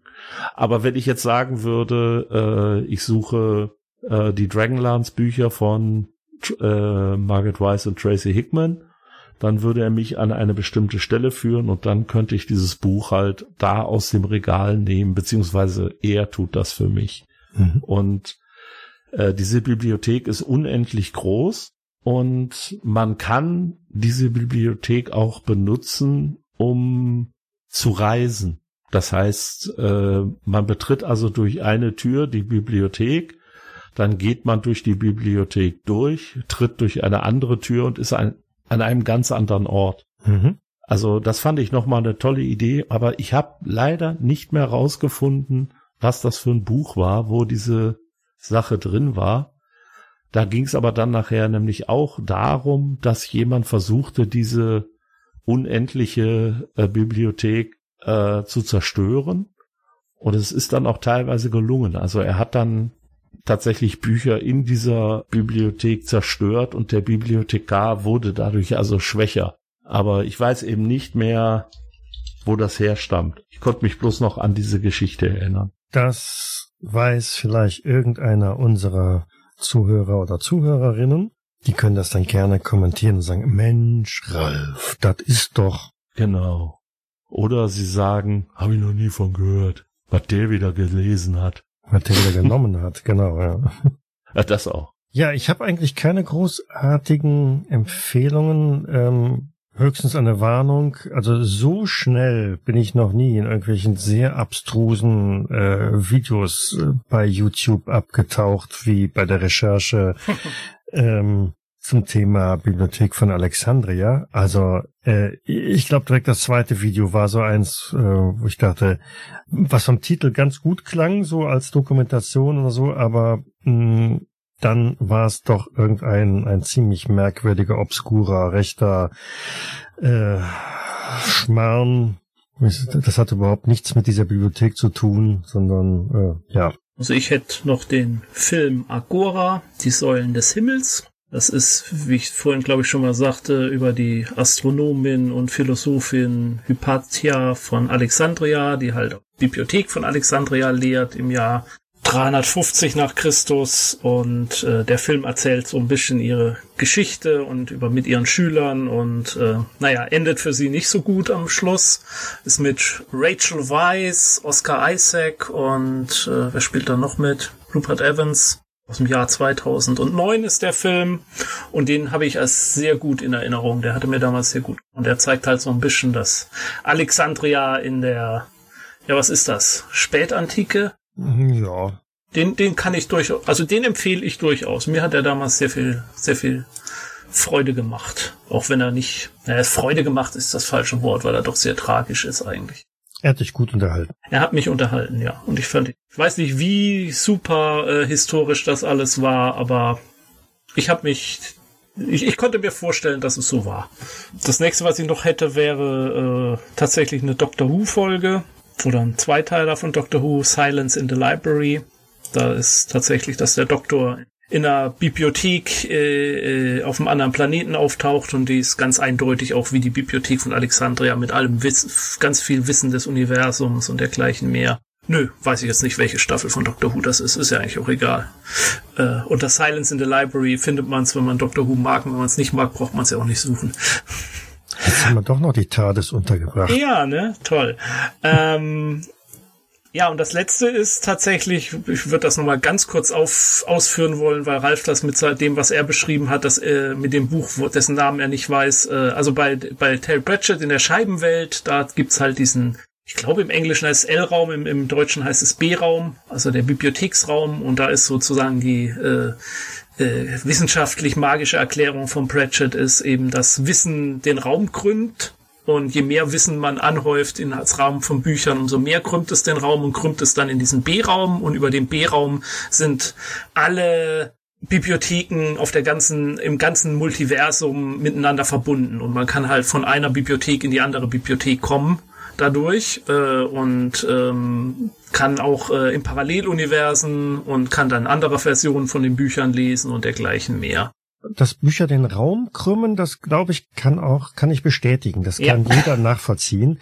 Da muss man nur mal auf sein Bücherregal schauen. Siehst du? Also diese kleine Menge an Büchern, die reicht schon aus, um so Holzbretter zu biegen. Ja, siehst du, und was weißt du, was, mag, was eine große Menge von magischen Büchern dann anrichten kann? Ne? Ja, ja. 700.000 Schriftrollen. Was denkst du, was da passiert? Ja, ja. Ähm, und das letzte, was mir jetzt gerade noch eingefallen ist, in äh, Sandman von Neil Gaiman, da gibt's ja auch in der Traumwelt diese Bibliothek mit allen Büchern, die nie geschrieben wurden, sozusagen. Ähm, von Autoren, äh, die sie nur immer drüber nachgedacht haben, sie mal zu schreiben, aber nie geschrieben haben. Oh, nee, das ist ein bisschen weit weg. Das ist schon nicht mehr mit äh, von Alexandria. Nee, egal. Fiel mir nur gerade jetzt ein. Ich glaube, also Bibliotheken haben an sich schon einen, einen so massiven Reiz, jetzt völlig losgelöst von der Bibliothek von Alexandria. Ähm, da kannst du eigene Folgen, Episoden ja. füllen mit, mit äh, Ideen und Material, was in so Bibliotheken drin sein kann, wie die gestaltet sein können, welche Geheimnisse sich damit ergeben. Also ja, das noch unnöcher. Ich denke, dass eine Bücherei, eine Bibliothek äh, einfach von dem Gedanken her immer so ist, dass du sie ja nie vollständig erfassen kannst. Also egal welche Bücherei oder welche Bibliothek man sich jetzt vorstellt, ähm, selbst die normale Stadtbibliothek, also Stadtbücherei, die man hat, da wird man eben nie alle Bücher lesen können. Es gibt immer ein Buch mehr, als du lesen kannst, richtig? Mindestens eben. Und wenn man so ähm, sich eine Bibliothek anguckt, ich war mal zu Besuch in der British Library in London, das ist nicht mehr vorstellbar. Weil das ist über mehrere Etagen werden da Bücher ausgestellt, teilweise äh, hinter Glas, so dass man gar nicht wirklich an die rankommt. Und das sind nur die, die man öffentlich ausstellt. Und wenn man, man kann also separate Räume aufsuchen und in diesen separaten Räumen kann man dann bestimmte Bücher sich eben bringen lassen, um die zu studieren. Und die werden sonst nirgendwo ausgestellt. Ähm, allein diese Masse an Büchern ist schon unvorstellbar.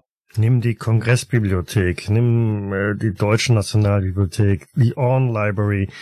Ja, das, das kannst du als einzelner Mensch überhaupt gar nicht erfassen oder du wirst nicht mal einen, einen Überblick bekommen davon. Also wenn ich überlege, dass die, die, die, äh, diese ganzen Staatsbibliotheken, die bekommen ja im Grunde von jedem Buch, das veröffentlicht wird, mindestens ein Exemplar. Also so ist es zum Beispiel in Deutschland. Sobald du irgendeine ISBN-Nummer draufklebst, dann muss ein Exemplar davon an die ähm, Deutsche Nationalbibliothek. Und es ist ja nicht so, dass pro Jahr nur ein Buch irgendwo gedruckt wird. Nee, das sind, es sind ja auch teilweise Bücher, wenn äh, ich Bücher zum Beispiel teurer mache, brauche ich eine neue ISBN, Mhm. weil wir ja die Buchpreisbindung haben. Und dann habe ich dasselbe Buch nochmal und auch das muss ich wieder dahin schicken. Ich frage mich verzweifelt auch, wo lagern die das? Weil das muss, wenn ich das jetzt nur mir überlege, ich weiß nicht, wann die gegründet wurde, aber wahrscheinlich ja nach dem Zweiten Weltkrieg. Wenn ich jetzt nur mal überlege, dass das jetzt seit 70 Jahren alle Bücher beinhaltet. Das ist vielleicht äh, eine Idee für eine weitere Episode. Aber vielleicht könnten wir zum Abschluss nochmal ganz kurz äh, die echte, also die jetzt in, in bestehende Bibliothek Alexandrina noch kurz erwähnen. Also das ja seit 2002 gibt es ja in der Nähe der antiken Bibliothek von Alexandria wieder eine große Bibliothek, Mhm. ähm, die vom äh, ägyptischen Staat und von irgendeinem Mäzen, glaube ich, finanziert wird. Und äh, nur im Vergleich zu den vielleicht 700.000 Manuskripten, also da liegen 8 Millionen Bücher in dem Magazin. Und da werde ich demnächst mal anfangen, damit ich die 8 Millionen noch gelesen bekomme in meiner Restlaufzeit. Könnte schwierig werden. Hold my beer. Ich wäre schon froh, wenn ich die Bücher mal gelesen bekäme, die Ja. hier bei mir im Zimmer und oben unterm Dach noch liegen. Ja. Ja, aber das ist schon ein beeindruckendes Gebäude auch. Also da kann man sich, äh, wenn man da Lust hat, mal bei YouTube auch so, so Führungen durch angucken. Da ist ja auch mit, ah, das ist ja auch nicht nur eine Bibliothek, äh, wie die echte Bibliothek ja nicht nur eine Bibliothek war. Da ist ja auch ein Observatorium drin, Lesesaal mit 2000 Plätzen, Versammlungsräume und was weiß ich alles Mhm. da drin. Ist natürlich wie immer für sowas dann architektonisch auch wieder ein Highlight. Oh ja, Aber ja. Ja, auf jeden Fall. Ich dachte nur, die sollten wir vielleicht zum Abschluss auch noch erwähnen, dass sie quasi wieder da ist. Sie ist wieder Aber ich glaube nicht, dass sie da Schriftrollen haben. da. Wer weiß. Ja, zumindest nicht auf Papyrus. Naja, die, die war ja jetzt ein paar tausend Jahre weg. Die haben halt die Zeit gebraucht, um die Schriftrollen jetzt alle in richtige Bücher zu verwandeln. Mhm. Von daher. Stimmt, deswegen hat das so lange gedauert. Genau. Sie waren die ganze Zeit da. Ja, vor allen Dingen, die haben damit angefangen, das erstmal alles in auf auf äh, Pergament abzuschreiben und dann kam jemand, hey, ich habe hier was Tolles Neues, Papier. Muss ich Dann wieder von vorne anfangen. Uh. Genau, mussten von vorne anfangen, dann kam man, hey, hier hat irgend so einer was Tolles, da muss man gar nicht mehr selber mit Tinte hantieren. Da muss nur noch so irgendwelche ähm, Bleibuchstaben nebeneinander setzen und dann, oh, geh weg. Ja. Gut.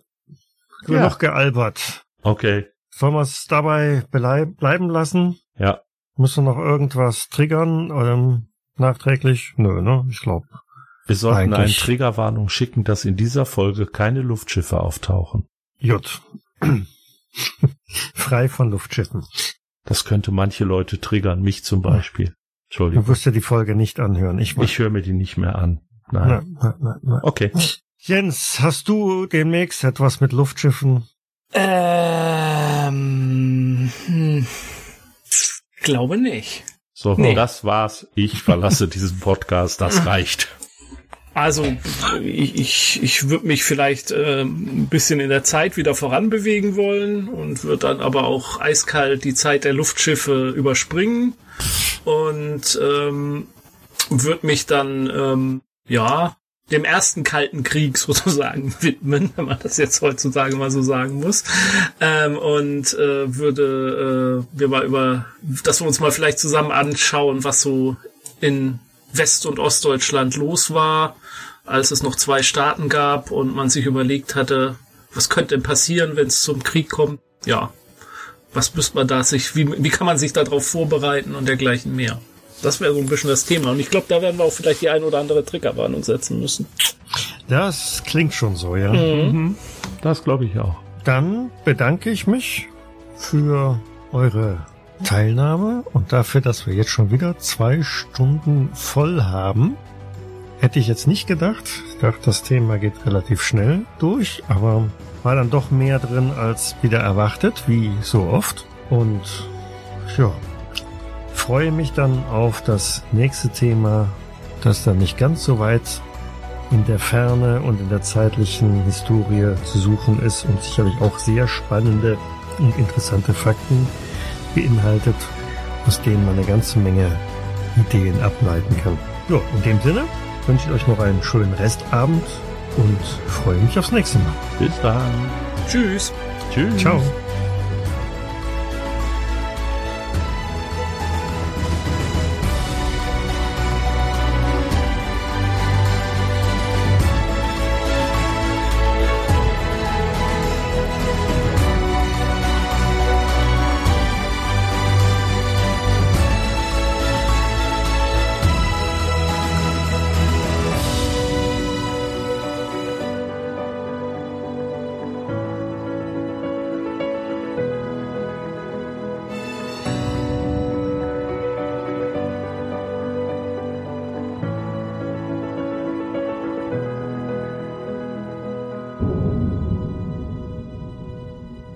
Dies war eine Jägersnet-Produktion aus dem Jahre 2023.